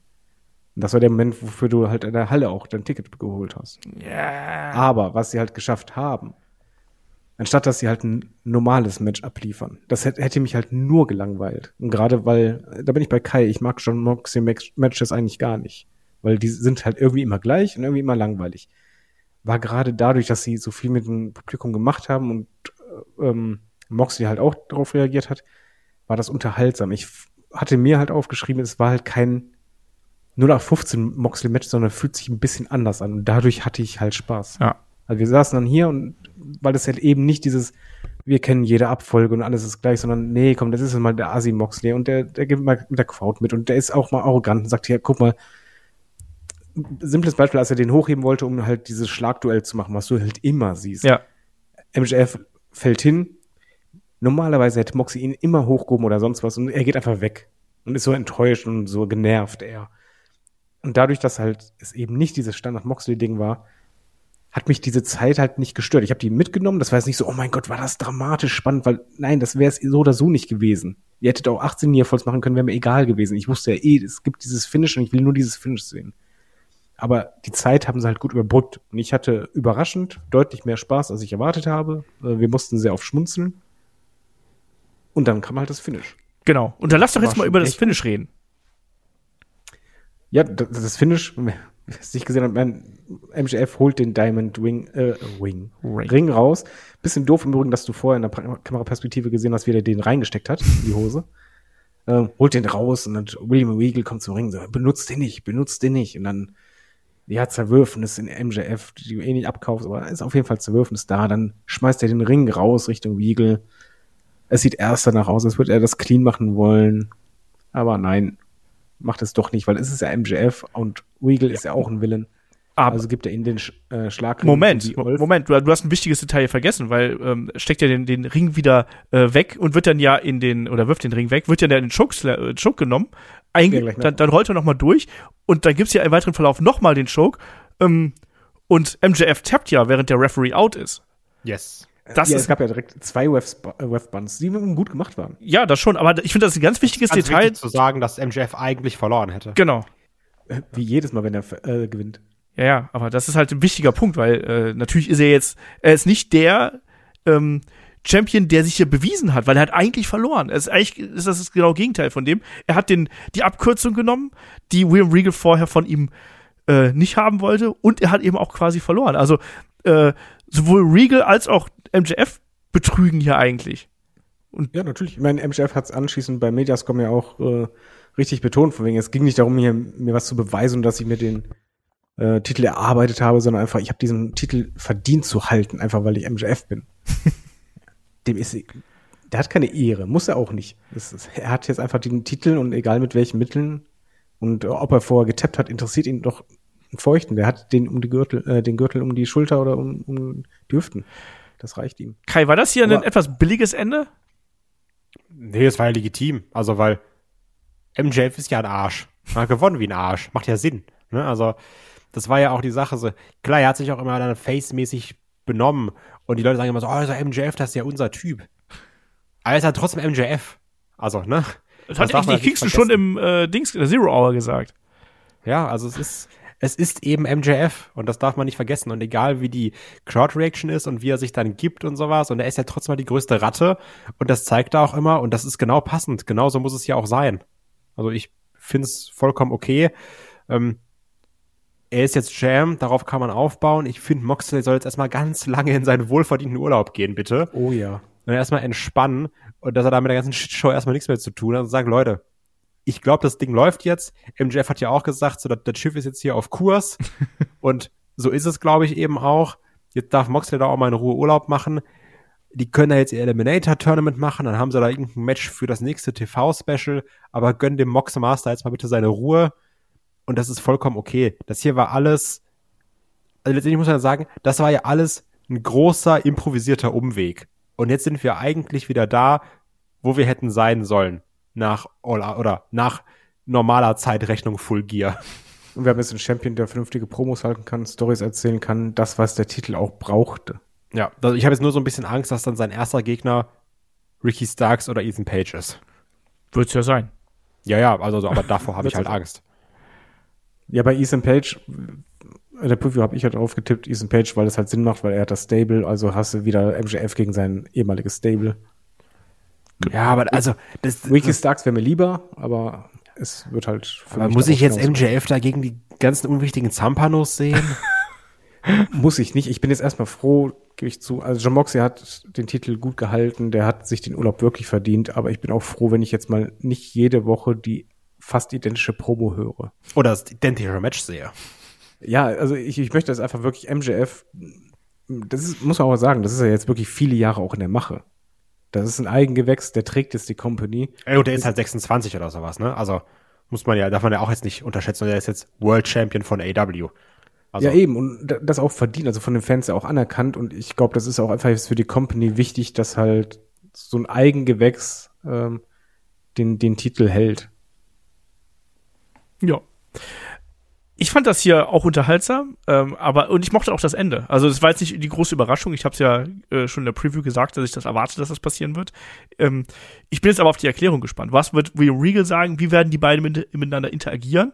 Weil MJF braucht eigentlich niemanden, der für ihn redet. Stimmt, gut, das, das habe ich mir nämlich auch gedacht.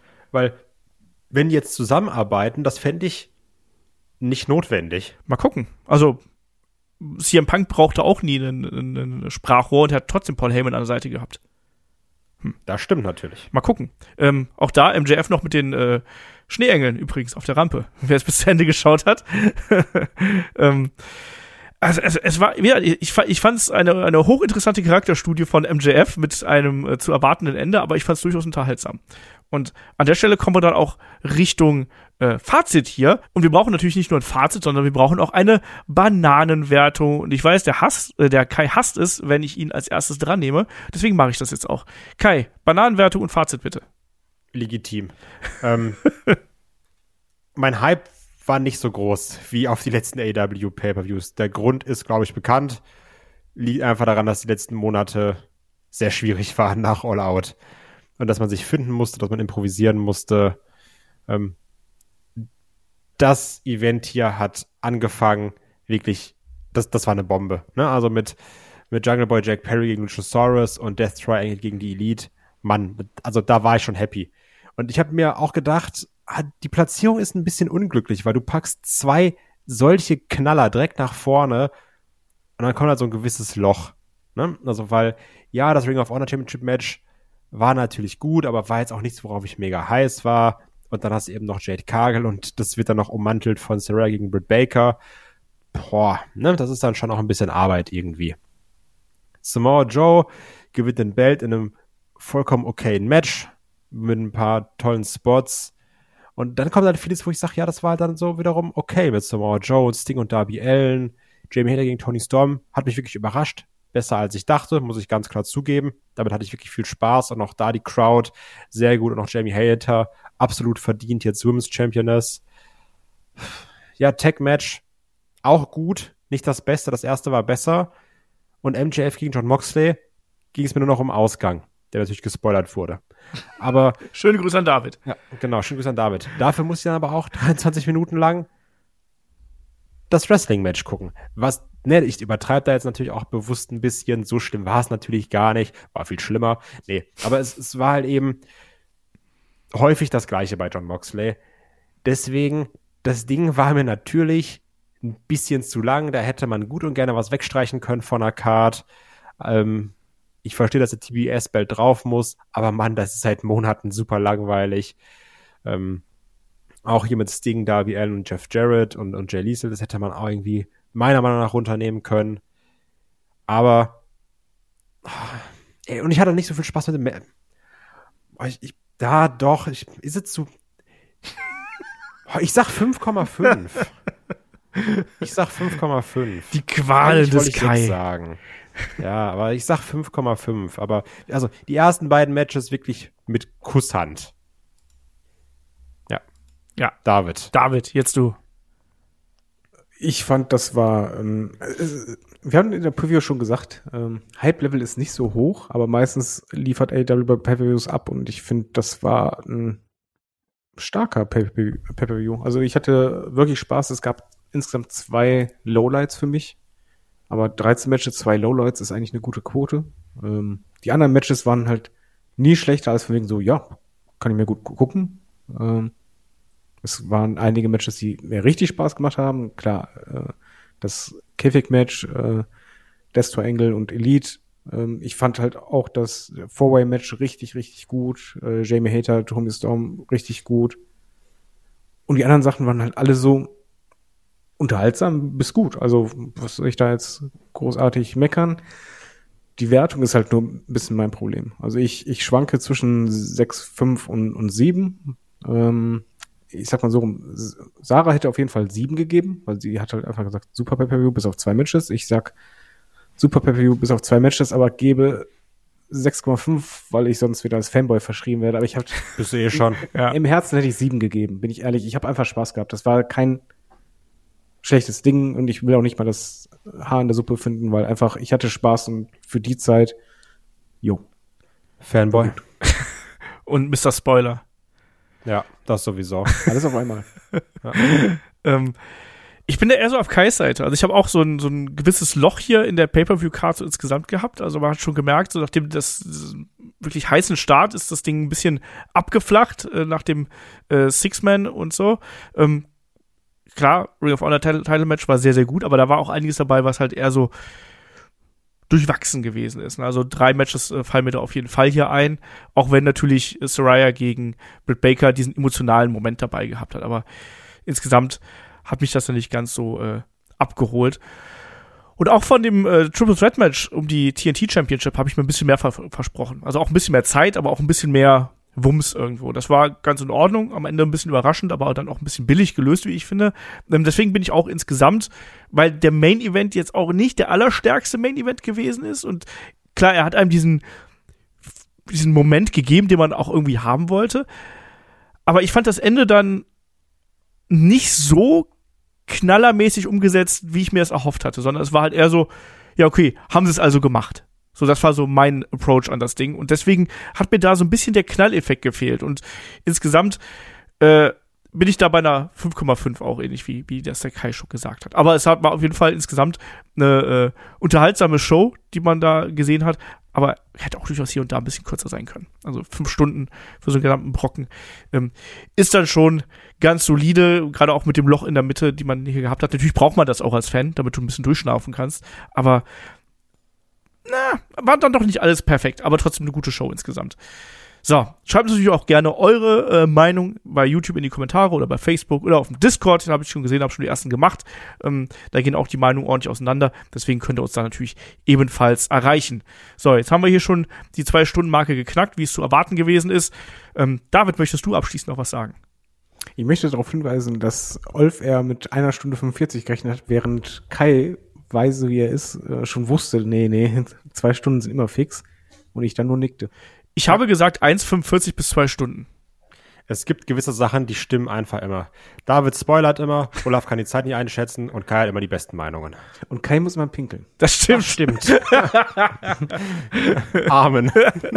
Wunderschön. Kai, willst du noch abschließend was sagen? Nee. Nee. Musst du pinkeln. Nee, ich war ja schon im Podcast. Ach ja, wunderschön. D- Das auch Headlock Inside übrigens, ne? Also das hört ihr nur hier am Ende eines Podcasts. Ähm, ja, hier geht's dann auch schon die nächste Woche wieder weiter, beziehungsweise die kommende Woche wieder weiter, weil da steht natürlich die Survivor Series vor der Tür und auch die werden wir natürlich hier beackern. Also Kai, jede Menge äh, Sonntags-Podcast-Arbeit hier, oder? ja, ich finde, es wird Zeit für Sonntags- und Feiertagszuschläge. So sieht's aus. Genau. Da lacht er. genau, da lacht er nämlich. ja. Auf seinem Batzen Geld und Gold. Und Peito so, los, Podcast schneller. Los, Podcast-Sklave, Wir werden sprich. suspendiert. Genau so. Nee, genau, da geht's dann auch schon weiter. Ähm, mit der Preview und der Review zur Survivor Series, die wir natürlich dann auch mit an Bord haben, genauso wie auf Patreon Steady, haben wir No Holds Barred dabei, wir haben äh, das Magazin dabei und nächste Woche gibt's dann auch das nächste Interview und da wisst ihr auch, ähm, schaut da gerne mal vorbei. So, damit sind wir dann durch an der Stelle. Ich sage wie immer Dankeschön fürs Zuhören, Dankeschön fürs dabei sein und bis zum nächsten Mal hier bei Headlock, dem Pro Wrestling Podcast. Macht's gut. Tschüss. Tschüss. Tschüss.